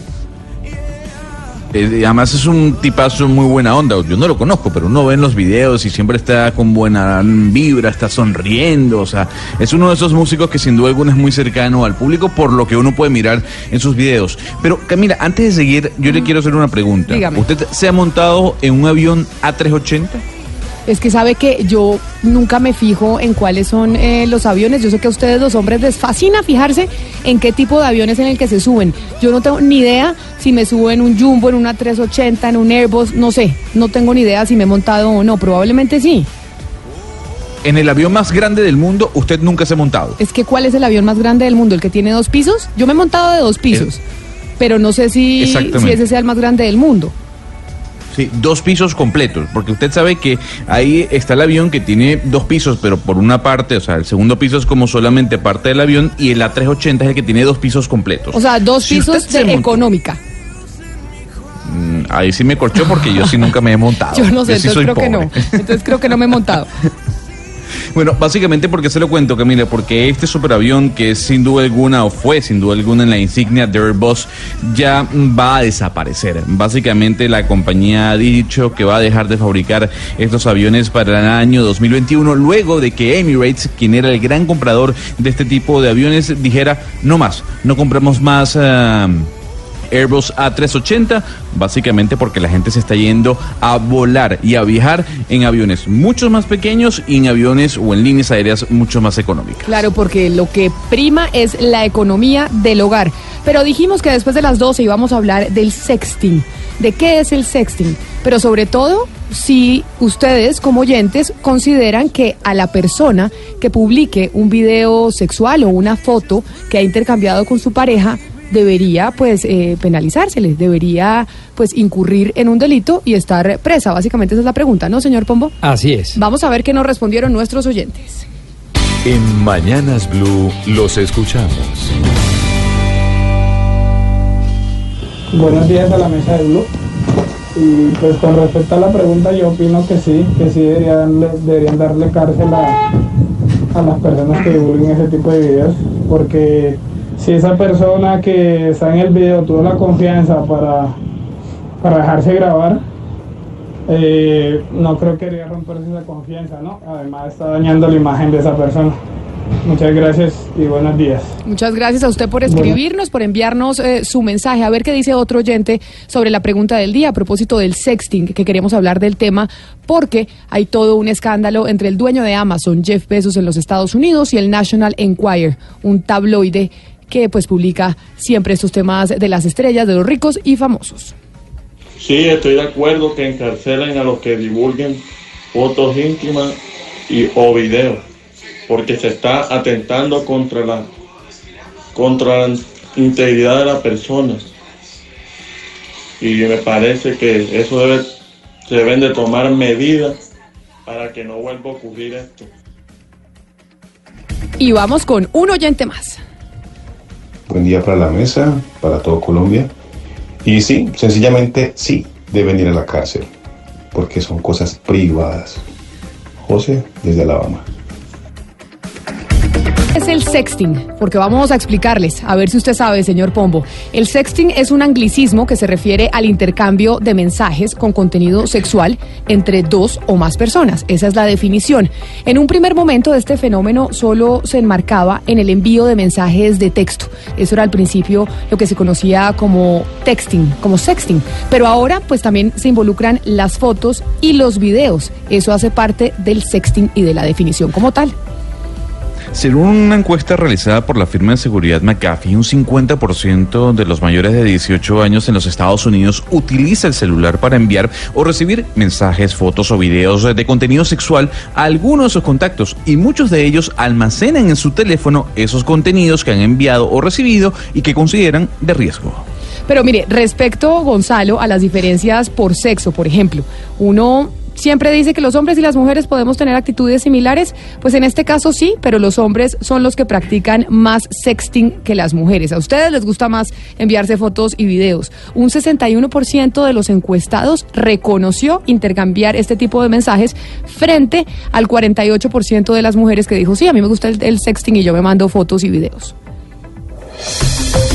Jeff Bezos, the CEO of Amazon and the owner of the Washington Post, says the publisher of the National Enquirer threatened to release explicit pictures of him. It's so severe that you suddenly decide to leave your wife and four kids for another woman.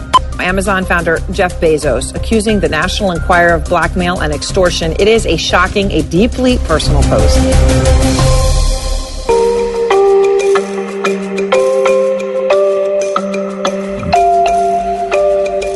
Camila, de Jeff Bezos hemos hablado muchas veces. El magnate de Amazon está envuelto en un escándalo que comentábamos hace cuestión de un par de semanas, que generó además la ruptura de su matrimonio tras 25 años de unión. Y esta separación surgió tras la filtración de varias conversaciones que tenían esa índole, el índole sexual. Pero mucha gente aquí en Colombia se pregunta el National Enquirer qué es, ¿Con quién, con quién se está peleando Jeff Bezos. Pues mire, el National Enquirer es un tabloide dedicado al tema que involucra a celebridades, es decir, a los ricos y famosos. Y muchos, en muchos casos es amarillista, es sensacionalista. Es este el medio que ha desatado la polémica al ser, según el propio Jeff Bezos, dueño de Amazon, el que cuenta, el que tiene unas imágenes de chats y conversaciones que lo involucran, que involucran al dueño de Amazon con su amante la española Lauren Sánchez. Bueno, pero hay que decir, eh, Camila, que Jeff Bezos no se quedó tranquilo e inició una investigación sobre la filtración de estos mensajes. Y según el propio jerarca de Amazon, David Pecker, quien es el editor y director de National Enquirer, este tabloide del cual usted acaba de mencionar, es muy amigo de Donald Trump, por lo que todo este lío sentimental pudiese tener un tinte político. Pero mire, medios como The Daily Beast han citado fuentes de la empresa matriz del National Enquirer, de este tabloide con quien se está enfrentando Jeff Bezos, que es American Media Inc. y de Associated Press, informaron, por ejemplo, que la investigación de Jeff Bezos sobre el culpable de la filtración, porque Jeff Bezos contrató una investigación para saber quién estaba filtrando esos chats que tenía con su amante, pues había concluido que Michael Sánchez, el hermano de Lauren Sánchez, el hermano de su amante, fue el que filtró los mensajes de texto. Es decir, Jeff Bezos se enloqueció y dijo, yo tengo que investigar quién está filtrando estos mensajes. Y en su investigación, lo que publicó precisamente de Associated Press es que la investigación dejó como resultado que el hermano de su amante era el que los estaba filtrando. Tomando en cuenta esto, Camila, hablamos con un abogado especialista en temas tecnológicos que ha trabajado muy de la mano con demandas del sexting. Él se llama Jorge Campanillas. Nos atendió desde Madrid y esto fue lo que nos dijo sobre el, el castigo a este tipo de práctica, al sexting entre parejas. Bueno, yo creo que al final el sexting prohibir en sí no, no se tendría que prohibir. Cada uno yo creo que es libre de poder compartir la información y los contenidos que él desea. Otra cosa es que creo que el- aquí el aspecto importante es que, que estas ac- acti- actividades se realicen con el consentimiento o con la voluntad de las personas. Es decir, que yo que yo pueda compartir esos contenidos con, con mi pareja, con un tercero, pero porque yo quiera, no porque alguien me obligue a hacerlo. Me explico, es decir, yo creo que aquí el aspecto principal y primordial es el, es el consentimiento y la voluntad de las personas. Y que luego, es verdad, lo que sí que sé que debe prohibir es que si este tipo de contenidos se comparten sin el consentimiento de las personas afectadas, que entonces ahí sí que puede, puede hacerse un grave daño y la víctima sufre, sufre mucho, ¿no? Así que en ese caso sí que debiera ser prohibida o por lo menos castigada eh, duramente. Colombia está al aire. Ahí, ahí le estábamos explicando a los oyentes todo este novelón que están viviendo los norteamericanos. Están los medios de los Estados Unidos todos pendientes de esta novela entre el señor Jeff Bezos y el National Enquirer, precisamente por estos chats y estas fotos y este sexting que dicen ellos tener del señor Bezos, que además mencionó que lo estaban extorsionando para no publicar esas imágenes. Pero antes de seguir hablando del sexting y de tener a nuestros invitados sobre este tema, Hablábamos de la calidad del aire en Bogotá y Luis Fernando ya tiene la decisión de la alcaldía de la ciudad sobre si entramos o no en alerta amarilla. Luis Fernando, ¿qué dijo la administración de Enrique Peñalosa sobre la calidad del aire en la ciudad?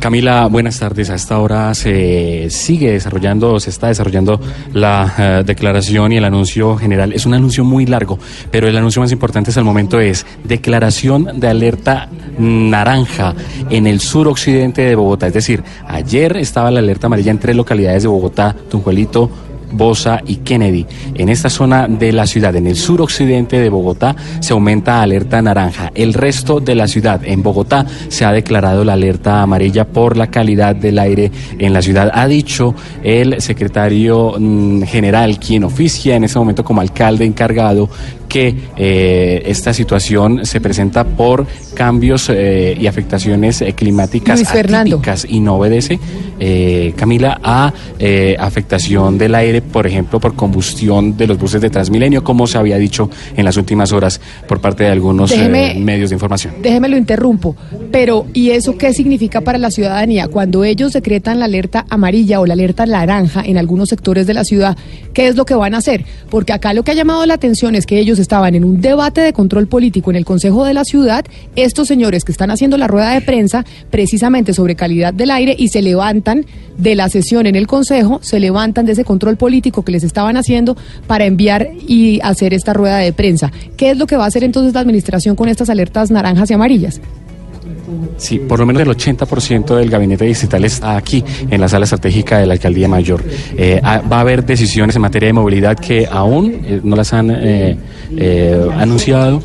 También va a haber algún tipo de anuncio y medida en materia de salud y son. es decir, Luis de Fernando, discúlpeme, estar lo este interrumpo. momento. Es decir, sabemos que hay alerta amarilla y alerta naranja en alguna zona de la ciudad. Lo que no sabemos es qué va a hacer la administración con eso. No sabemos eso qué significa. Aún no han anunciado las medidas. Simplemente se dice, estamos en alerta naranja, pero no han anunciado absolutamente nada de lo que van a hacer. No lo han anunciado de, man- de manera oficial, pero habrá muchas preguntas, por ejemplo, con el tema del funcionamiento de la ciclovía, por ejemplo, eh, el funcionamiento del pico y placa, por ejemplo, y eso es lo que vamos a estar eh, hablando o vamos a estar preguntando ya en, instantes. En este momento habla el secretario de Salud, Luis Gonzalo Morales, sobre la necesidad de utilizar el tapabocas y cómo la Secretaría de Salud va a disponer de equipos eh, de trabajo para poner o distribuir tapabocas en esos puntos más difíciles, so- por supuesto en el suroccidente de Bogotá, para que la gente los utilice. No, perfecto, Luis Fernando. Entonces, cuando tengamos las decisiones, cuando nos digan qué significa la alerta amarilla y la alerta naranja y qué es lo que le van o cuáles son las medidas que van a tomar referente a este diagnóstico, nos volvemos a conectar eh, con usted para que los, bogotanos estemos informados o la gente que vaya a visitar eh, Bogotá de cuáles son las medidas frente a la alerta naranja y la alerta amarilla de de- y amarilla de la calidad del aire en la capital. 12 del día, 26 minutos. Ana Cristina, nos estamos pareciendo a Medellín en temas de calidad del aire, como puede ver. Después le contaré cuáles son las medidas que nos cuenta Luis Fernando desde la rueda de prensa, en donde está la mayoría del gabinete de Enrique Peñalosa. ¿Cuáles son las medidas que vamos a tomar acá? Sí, también muy importante recordar el poder de la ciudadanía. Es que en este tipo de medidas, siempre cuando los ciudadanos son conscientes eh, de su papel eh, como activistas, las autoridades se mueven un poquito más rápido y saben cuál es el poder de los ciudadanos activos y que son capaces de exigir. Y la calidad del aire es el derecho a la salud, es parte del derecho a la salud. Ana Cristina, ¿usted entendió entonces todo el tema retomando nuestro, nuestro debate sobre el sexting? Lo que le estamos preguntando a los oyentes, el, eh, lo que está pasando entre Jeff Bezos y lo que está pasando con el National Enquirer. Ha habido muchas columnas de opinión pues refiriéndose a este tema. Sí, hay muchísimas y hay dos reacciones que a mí, eh, pues que quisiera en este momento destacar. Pues una que se publicó esta semana en el periódico El Espectador de Catalina Uribe, que dice pues que si Jeff Bezos hubiera sido Jeff Bezos, o sea, si hubiera sido una mujer, le hubiera caído el mundo encima, es decir, hubiera sido juzgada de una manera muy distinta. Y eh, una columna que ya salió hace varios días en The New York Times, la publica el señor Dan Savage. Ese- este señor, ¿quién es? Él es un accionista eh, de Amazon, es miembro de Amazon Prime y escribe una carta a Jeff Bezos como eh, accionista de Amazon y como padre de familia. Y es muy interesante su posición, Camila de Oyentes, ¿por qué?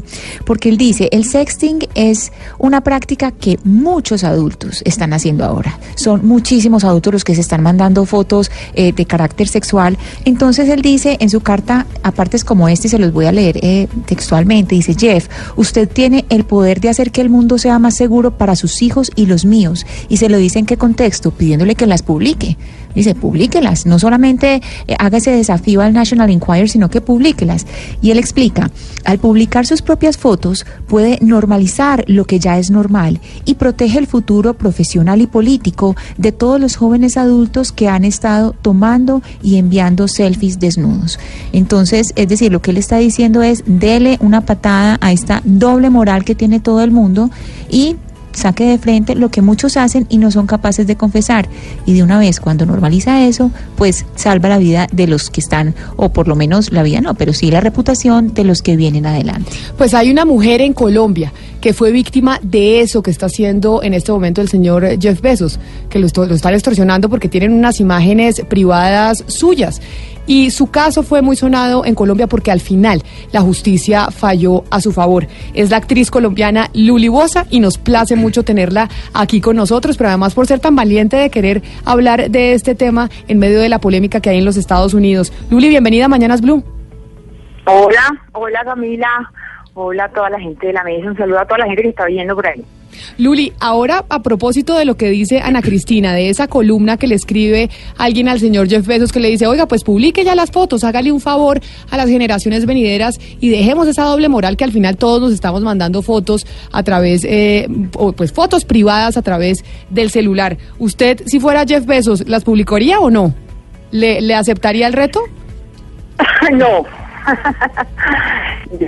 Hay que dejar, los tratos de la iglesia se dejan en la iglesia, niña. O sea, este, no sé, lo que pasa es que eso va mucho de acuerdo con tus principios, con tu forma de pensar, con lo que tú sientes, ¿me entiendes? Y cuando a ti te violan esa intimidad, la sensación que yo tuve fue como si un país entero me estuviera violando. No, pues por supuesto.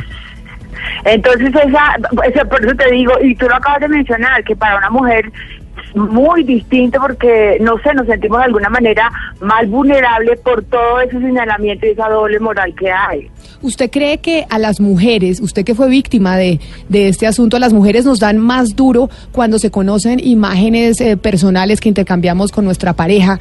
¿A las mujeres nos, nos dan más duro que a los hombres? ¿Que a los hombres les sale más barato enviarse mensajes eh, de texto o grabarse o enviarse videos personales? Sí, o sea, ahí yo escucho, a mí cuando yo presento mi show, eh, hay mujeres que se me acercan y me dicen, mira, mi novio me está chantajeando con fotos para que yo no me separe de él y me quite, y me amenaza con quitar la niña, los hijos, lo que sea, ¿me entiendes? Lo usan hasta para eso. Entonces, es, es una vaina muy complicada, sobre todo en Colombia. Yo estoy hablando como del contexto más suramericano. En Estados Unidos, bueno, fíjate, las Kardashian tienen, aparte de que esta mujer se grabó con el novio, tener reality y se volvieron millonarias. Pero entonces es el contexto donde esté pasando la cuestión. Pero a usted en algún momento la amenazaron, la extorsionaron porque existía un video suyo como esto que le están denunciando en su show algunas mujeres. Claro, claro, se llamaban de la cárcel de la picota. Dios mío, a decirme que, que por qué, primero me preguntaban, ¿no? E- Eran como muy, ¿cómo se dice? Eran como muy, am, como dándome consejos, como condescendientes, me decían, pero ¿por qué lo hizo? No ha debido hacer eso. Yo tengo la copia, yo lo doy el original, pero me tiene que dar una platica. Y yo, pues tú no tienes la certeza de, que esa sea la única copia, que nunca la vayan a publicar. Yo hablé con generales eh, de, la, de, la, de la policía. y me dijeron, no, que se quiera que estamos tras la pista de esto. Imagínate, desde ese entonces. Luli, y me- Entonces, claro que yo fui extorsionada. Luli, metiéndome ya en el, en el plano personal, porque cuando estábamos en Consejo de Redacción y ahora vamos a hablar con una invitada internacional precisamente al respecto. Obviamente, pues es una decisión muy personal si uno se decide grabar y mandarse fotos y mandarse videos con su pareja. Hay quienes los hacen, hay quienes no. De hecho, eh, hablábamos como el 61% de los hombres en una encuesta reconocen enviarse mensajes de texto, hacer sexting y el 48% de las mujeres lo reconocen también. ¿Por qué uno toma la decisión eh, de grabarse con su pareja? Esa es una súper buena pregunta. Y yo la y yo la hago en, el show. A propósito, me estoy presentando en el Casino Prote y esa es una de las preguntas que yo lanzo. Pregunto, o sea, pasen, ¿quién nos ha tomado una selfie en pelota? Para ver si está rico, si está bueno, si se le para, si se le sube, si se le cae, o sea, haciendo cositas con la pareja. Yo pienso que es una forma de, de encenderse el uno con el otro, como de ponerle como más picante. Lo que pasa es que la- las consecuencias vienen después, ¿me entiendes? Porque uno no sabe, uno- o sea, nada es como definitivo en este plano de nosotros los humanos que somos tan imperfectos y que las relaciones ojalá duraran toda la vida. Pero, mire, sobre esto que estamos hablando y sobre esta pregunta que le hice a usted, no se me vaya, Luli, estamos también en comunicación con Francesca, con Francesca Añequi. Ella es magíster en comunicación de la Universidad de Pompeu de Barcelona, con especialización en sexualidad humana en el Centro de Estudios de la Sexualidad en Chile. Francesca, bienvenida a Mañanas Blue, gracias por aceptar esta invitación. Hola, ¿qué tal? ¿Cómo están? Gracias a ustedes por la invitación. Mire, Luli Voz es una muy famosa actriz eh, colombiana. Ella fue víctima de una publicación de un video privado que tuvo con su pareja del momento y bueno, todo lo que acabamos de hablar. Y le decía Sí. yo a ella, ¿por qué nos mandamos, por qué nos grabamos? ¿Por qué nos mandamos eh, fotos eh, eróticas? ¿Por qué tenemos esta... Por, por qué hoy en día se está volviendo tan de moda tener el sexting entre, entre nosotros? Bueno, hoy en día se está volviendo de, de moda porque la realidad es que tenemos eh, al alcance de las manos muchísimas tecnologías y estamos todo el día eh, con, con acceso muy fácil a un teléfono como para poder hacerlo de otra manera. Lo que antes se hacía eh, más presencial o más me saco una foto sexy eh, y te la doy en mano, eh, hoy en día es como muy fácil uno verse sexy en un momento y o, o ponerse en una pose sexy o demás y mandárselo a la otra persona eh, y utilizar ese canal como un canal más para erotizar con la pareja o con quien uno esté en ese momento, ¿no? Entonces eh, es eso, es otro otro canal, otra posibilidad de, de jugar con el otro. Pero mire, ¿por qué razón hay unas, eh, no, corríjame, hay sectores de la sociedad que son más proclives a hacer sexting que otros? Porque estamos hablando de lo que está pasando, por ejemplo, con Jeff Bezos y cómo incluso hemos visto personas eh, supremamente adineradas, famosas y demás que terminan involucradas en escándalos por cuenta de mandarse fotos y videos. ¿Hay un sector de la sociedad más proclive al sexting o esto simplemente es todo el mundo que tiene acceso a un celular que hoy está metido en esto? No, todo el mundo que tiene acceso al, celular no, sino que eh, los que tengan acceso al celular y se animen y, se animen a hacerlo. Y después nosotros nos enteramos de los de, la- de los famosos acá en Argentina también, porque en realidad es mucho más llamativo y entonces se hace más, se divulga mucho más porque es alguien de carácter público, pero no es que no le pueda pasar a cualquier otra persona eh, y, y- y va a ser más normal que- que aparezcan fotos o videos de un famoso que, que aparezcan de un X que nadie lo conoce y entonces eso no va, no va a salir mucho a, la luz. Francesca y Luli, les voy a pedir que se queden conmigo en la línea para seguir hablando del sexting, pero es que tenemos una noticia de última hora en Bogotá sobre las medidas que va a tomar la administración de Enrique Peñalosa por la, la alerta naranja y la alerta amarilla por la calidad del aire en Bogotá. Luis Ernesto, ¿qué, decidi- qué decidió la administración? ¿Cuáles son las medidas que van a tomar, Luis Fernando, que van a tomar este fin de semana? Camila, a esta hora habla el secretario Juan Pablo Bocarejo y está respondiendo justamente a la pregunta. Pico y placa, a partir del próximo lunes será todo el día, desde las 6 de la mañana y hasta las 7 y 30 de la noche. Habla en ese momento el secretario Juan Pablo Bocarejo. públicos domiciliarios. El resto de la ciudad va a tener aumentada la restricción eh, de circulación. La restricción de circulación empieza mañana, mañana desde las seis y media de la mañana hasta las eh, seis de la tarde. Vamos a tener una restricción de todos los vehículos pares en la ciudad. El domingo, desde las seis y media de la mañana hasta las 3 de la tarde, vamos a tener restricción de los vehículos impares. Esta restricción incluye a las motos. Las motos son responsables del 10% de emisiones de material particulado. Por eso estamos incluyéndolas en la restricción. Vamos a ver cómo en- evoluciona eh, esa medición permanente que va a hacer la Secretaría de Ambiente, el seguimiento que se va a hacer sobre calidad del aire, pero por ahora estamos previendo que si no mejoran las cosas, la próxima semana también vamos a aumentar la restricción. La restricción va a aumentar y va a ser durante todo el día, desde las seis y media de la mañana hasta las siete y media de la noche, eh, respetando pares e impares como ha venido funcionando tradicionalmente. Siguiente pregunta, Diana. Luis Fernando, entonces, ¿cómo queda? Aclaremos. Mañana sábado tienen pico y placa todo el día. ¿De qué horas a qué horas? ¿O simplemente es que no pueden sacar su vehículo los que tienen un carro que termina en qué número? en pares. Mañana tendrán pico y placa los vehículos con terminados en dígito par. Los vehículos terminados en dígito par y lo tendrán desde las 6 eh, todo el día, desde las seis y media de la mañana, desde las 6 de la mañana hasta las 7 y 30 de la noche. Los Y el pares. ¿Y el domingo, qué va a pasar? Los impares. El domingo va a tener pico y placa los impares, pero en un horario diferente, de seis y media de la mañana a 3 de la tarde. Eso es eh, la medida para este fin de semana. Las condiciones no cambian, y si las condiciones no cambian, a partir del próximo lunes y durante toda la semana, el pico y placa para los vehículos particulares eh, será durante todo el día, de 6 de la mañana a 7 y 30 de la noche. Entonces, repitamos y aclarémosle a los oyentes en Bogotá.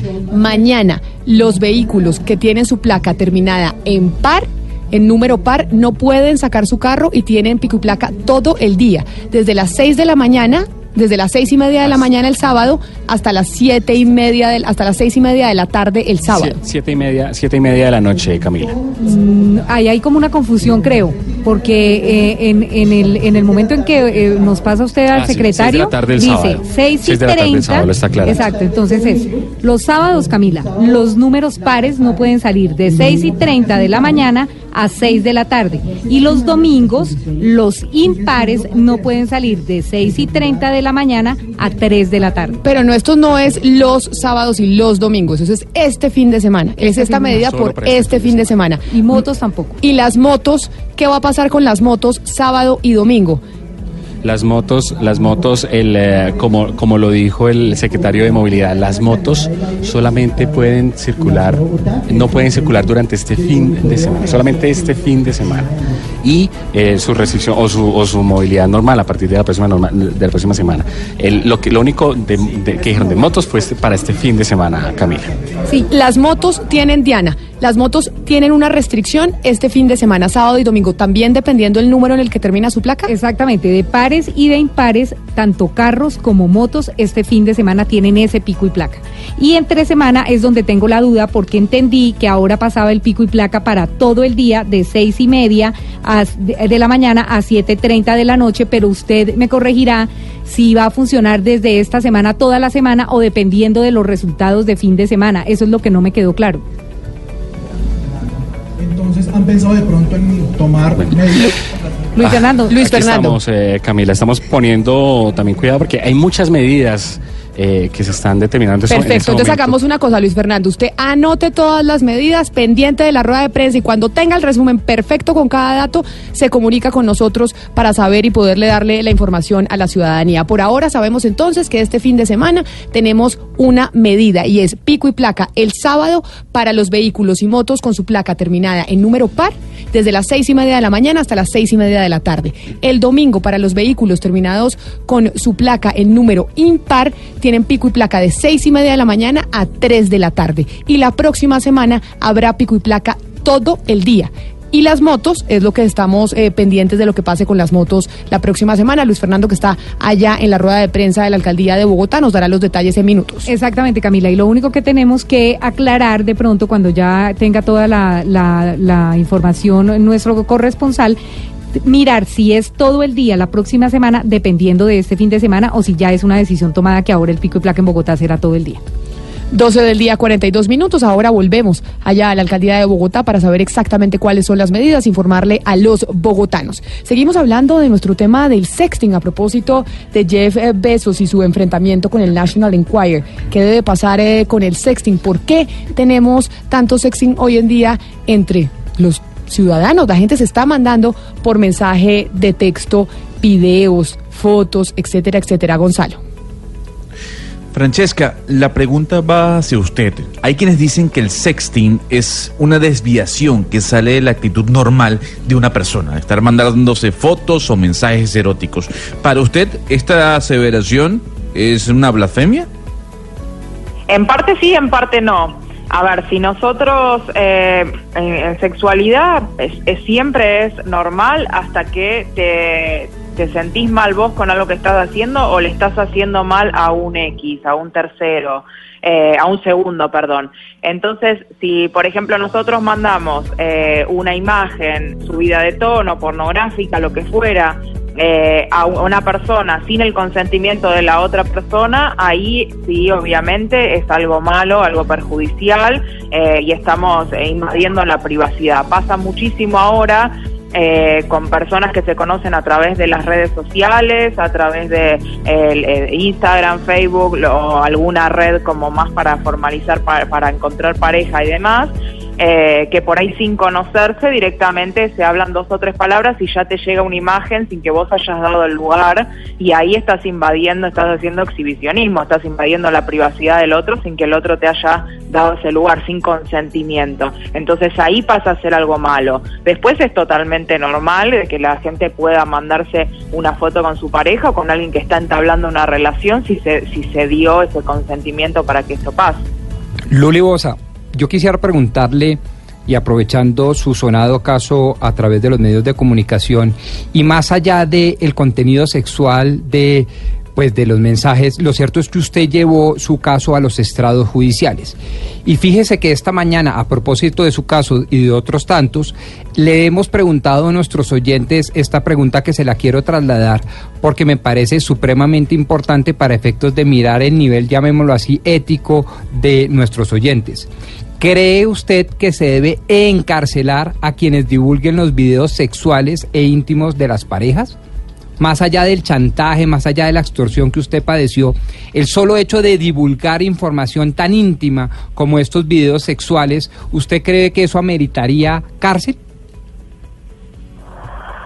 Pues es que eh, ahora está normalizado, pero l- en el contexto en que a mí me pasó, hoy di- diría no, eso no lo publican y se vuelven famosos y sacan reality, y, pero para mí fue un golpe muy duro porque yo estaba con Ángelo en la, en la o sea, yo tenía cinco meses y medio, que si debe haber cárcel, lo que pasa es que eso depende de la ética y la moral del país, hasta dónde estamos que es lo que nosotros estamos haciendo, que las cosas que no son las estamos llamando como las que son, o sea, a lo bueno le llamamos malo y a lo malo le llamamos bueno, o sea, hasta dónde nos estamos desvirtuando las cosas.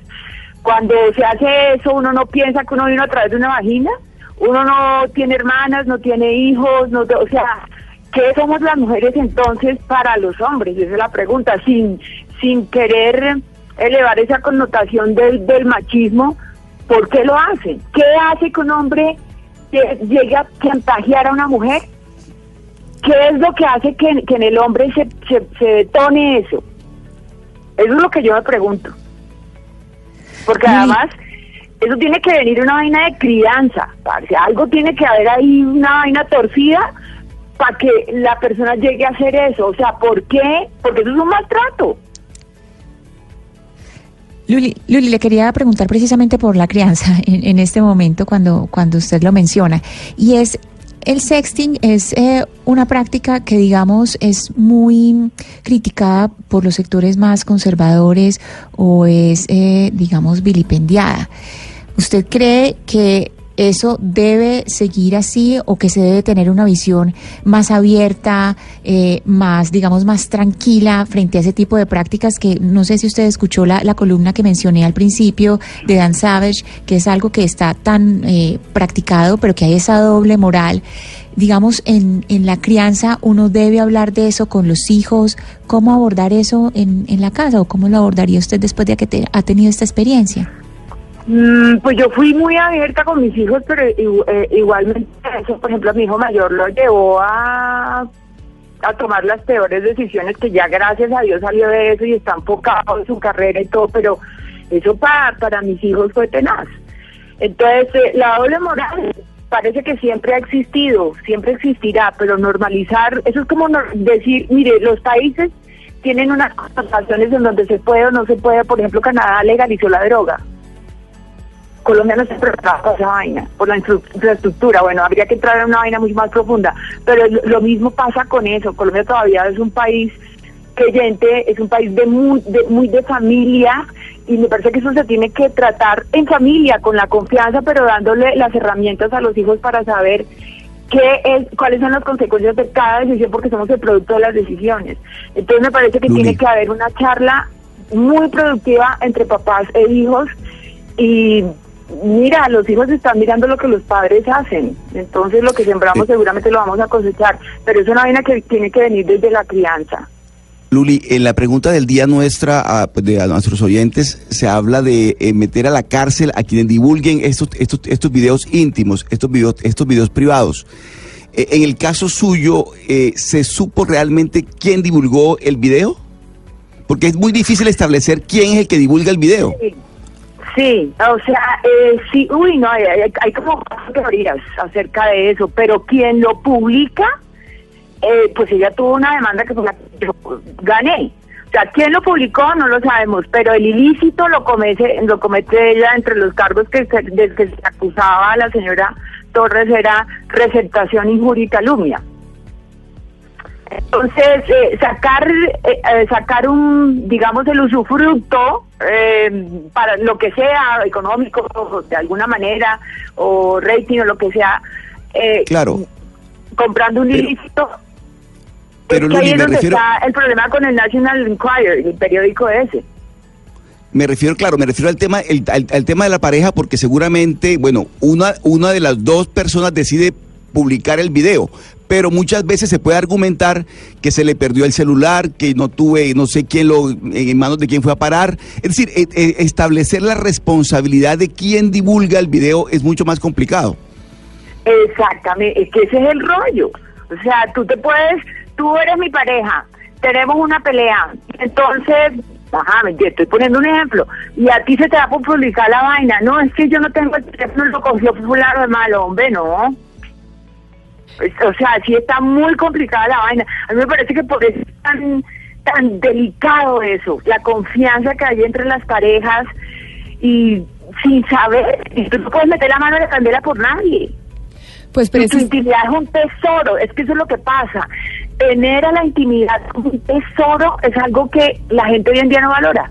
Y por eso, por eso eso que usted está diciendo, Luli, quiero preguntarle a Francesca Ñequi, que también está con nosotros, que es Magister en Comunicación de la Universidad de Pompeo, pero además tiene especialización en sexualidad humana. ¿Por qué, si cuando uno se manda videos y fotos con su pareja, está utilizando la mayor confianza ¿por qué hay uno de los dos que en algún momento dado termina publicando esos videos y esas fotos?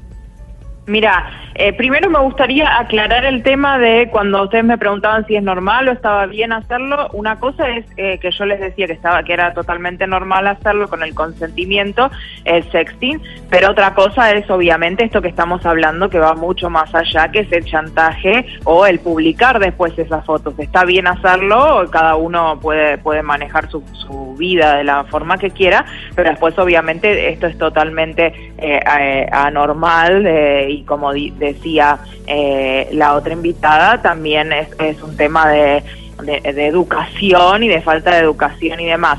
Pero ¿qué pasa? A ver, yo siempre digo que esto es lo mismo que cuando uno se casa con una persona y, y se casa enamorada y tiene toda la confianza del mundo con esa persona y después cuando se, se pelean y se separan y hay una de las otras de las dos personas involucradas que está despechada y por ahí termina sacándole todo a la otra persona o siendo de una manera que uno no se imaginaba que iba a ser. Entonces uno no termina de conocer nunca a las personas.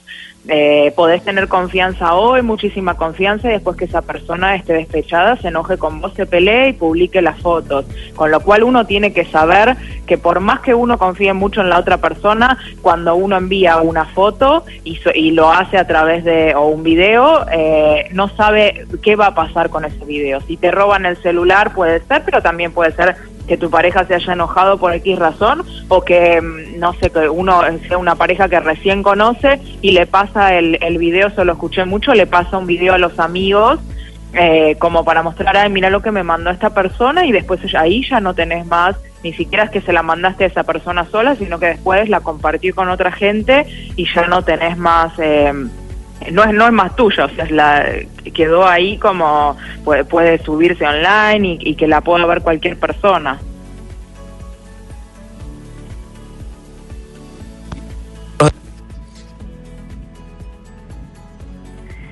Eh, ¿Me están oyendo?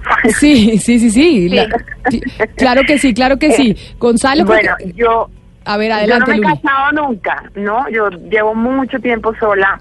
A mí me parece, después de todo lo que yo he vivido, de todo lo que me ha pasado, yo pienso, tú eres casada, yo no sé, tú tienes pactos con tu marido, ¿verdad?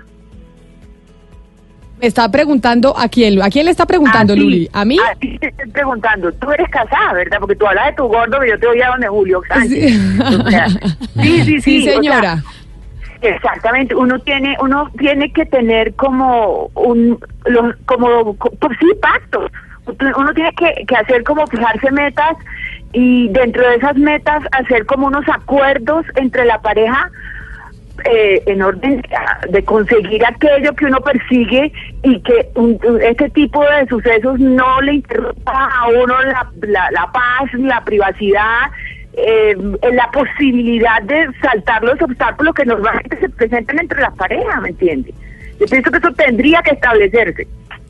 Pues precisamente, por eso queríamos hablar del tema, porque en Estados Unidos, por cuenta de Jeff Bezos y del National Enquirer y de este enfrentamiento, pues está discutiendo una vez más el sexting. Y Luli Bosa, pues usted fue una de las víctimas, quizás la más famosa, de la filtración de un video personal y por eso nos parecía importante hablar con usted, que había sido un ejemplo de eso que se está discutiendo hoy nuevamente. Muchas gracias por haber estado con nosotros aquí en Mañanas Blue y repítame lo del show. ¿En dónde la vemos? Ay, mamacita tan divina. Me estoy presentando en el Centro Comercial Plaza las Américas y el show se llama ¿Y si me caso qué? Y si me caso, ¿qué? ¿Pero qué días? ¿Qué días la gente Eh, la puede ir a eh, ver? Todos los sábados, todos los sábados en el Casino Broadway, estoy ahí a partir de las 7 de la noche, dan ingreso y el show ahí comienza. Entonces, eh, hablo de todo esto, además, pasando con mucho humor, burlándome de mí misma, burlándome y haciendo que la gente se, se empiece a burlar de ellos. Entonces, eso es muy bacano. Qué maravilla. Luli, muchas gracias y nos vemos entonces en su show. Feliz tarde para usted. Muchísimas gracias, Camila. Un abrazo para toda la gente de Blue. Y Francesca Ñequi también por habernos acompañado, darnos como una visión académica de todo este tema que estamos viendo en los medios eh, de comunicación. Muchas gracias por haber estado con nosotros aquí en Mañanas Blue. Muchas gracias. Feliz tarde para usted, son las 12 del día, 55 minutos. Ya regresamos porque viene don Pablo Ríos que tiene toda información, toda la información sobre la NBA y el partido que vamos a tener este fin de semana. Don Pablo Ríos, llegamos al final de la semana y ya quedamos hechos unos duchos en este partido del fin de semana de la NBA, el partido de las estrellas. Hablamos toda la semana del fin de semana estrellas de la NBA, concurso de clavados, de triples, también el de los nuevos eh, jugadores, las nuevas estrellas, también un, un poco de contexto y ahora es momento de hablar del partido más importante, el show central de este fin de semana que será el domingo en Charlotte, en el Spectrum, Cent- Spectrum Center, que es como se llama la cancha de los Hornets, el equipo que, del que es dueño Michael Jordan, y allí se reunirán los mejores después de las 7 de la noche, hora de Colombia. Como cada temporada, este domingo se reunirán los 26 mejores jugadores de la NBA en un solo partido. El equipo de LeBron James se medirá al de Giannis Antetokounmpo en el Spectrum Center de Charlotte a partir de las 8 de la noche, hora de Colombia. Al igual que en ediciones anteriores, el público eligió a los titulares y los de mayor votación de cada conferencia quedaron designados como capitanes.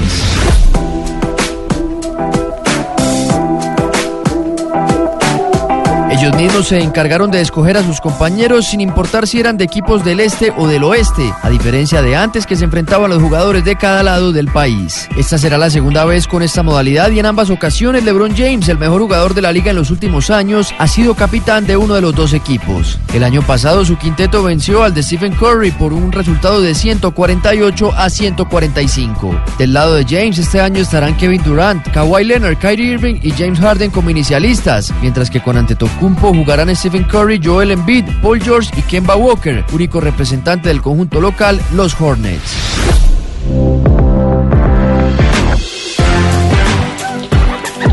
LeBron James hoy en los Lakers de Los Ángeles buscará igualar a Bob Petit y Kobe Bryant como los más veces elegidos jugador más valioso del partido con cuatro galardones.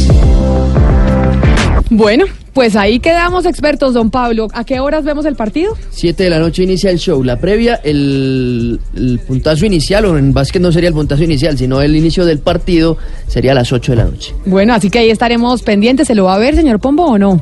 Eh, a mí no me llama mucho la atención para ser No, honesto, pero no le gusta ni el eh, fútbol americano, no, No, el le fútbol gusta, americano sí me no le gusta el básquet, no, el fútbol no le gusta. gustan los Grammy, No, no, no, usted le gustan los las cosas- Oscar. no. Sí, no, le gusta nada. es que una cosa es cuando usted me dice no sé y otra cosa es que no me guste. No, hay muchas cosas que ¿Pero no sé, pero sí me gustan.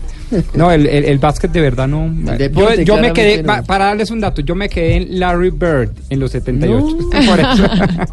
Para ustedes, feliz fin de semana. Ya saben que encuentran eh, todas las recomendaciones musicales de Gonzalo Lázari en nuestras listas en Spotify y en Deezer de Colombia está al aire. Hoy estábamos de viernes de estrenos de las nuevas canciones de los artistas a nivel mundial y nosotros nos encontramos de nuevo el lunes. Por ahora los dejamos con nuestros de Meridiano Blue.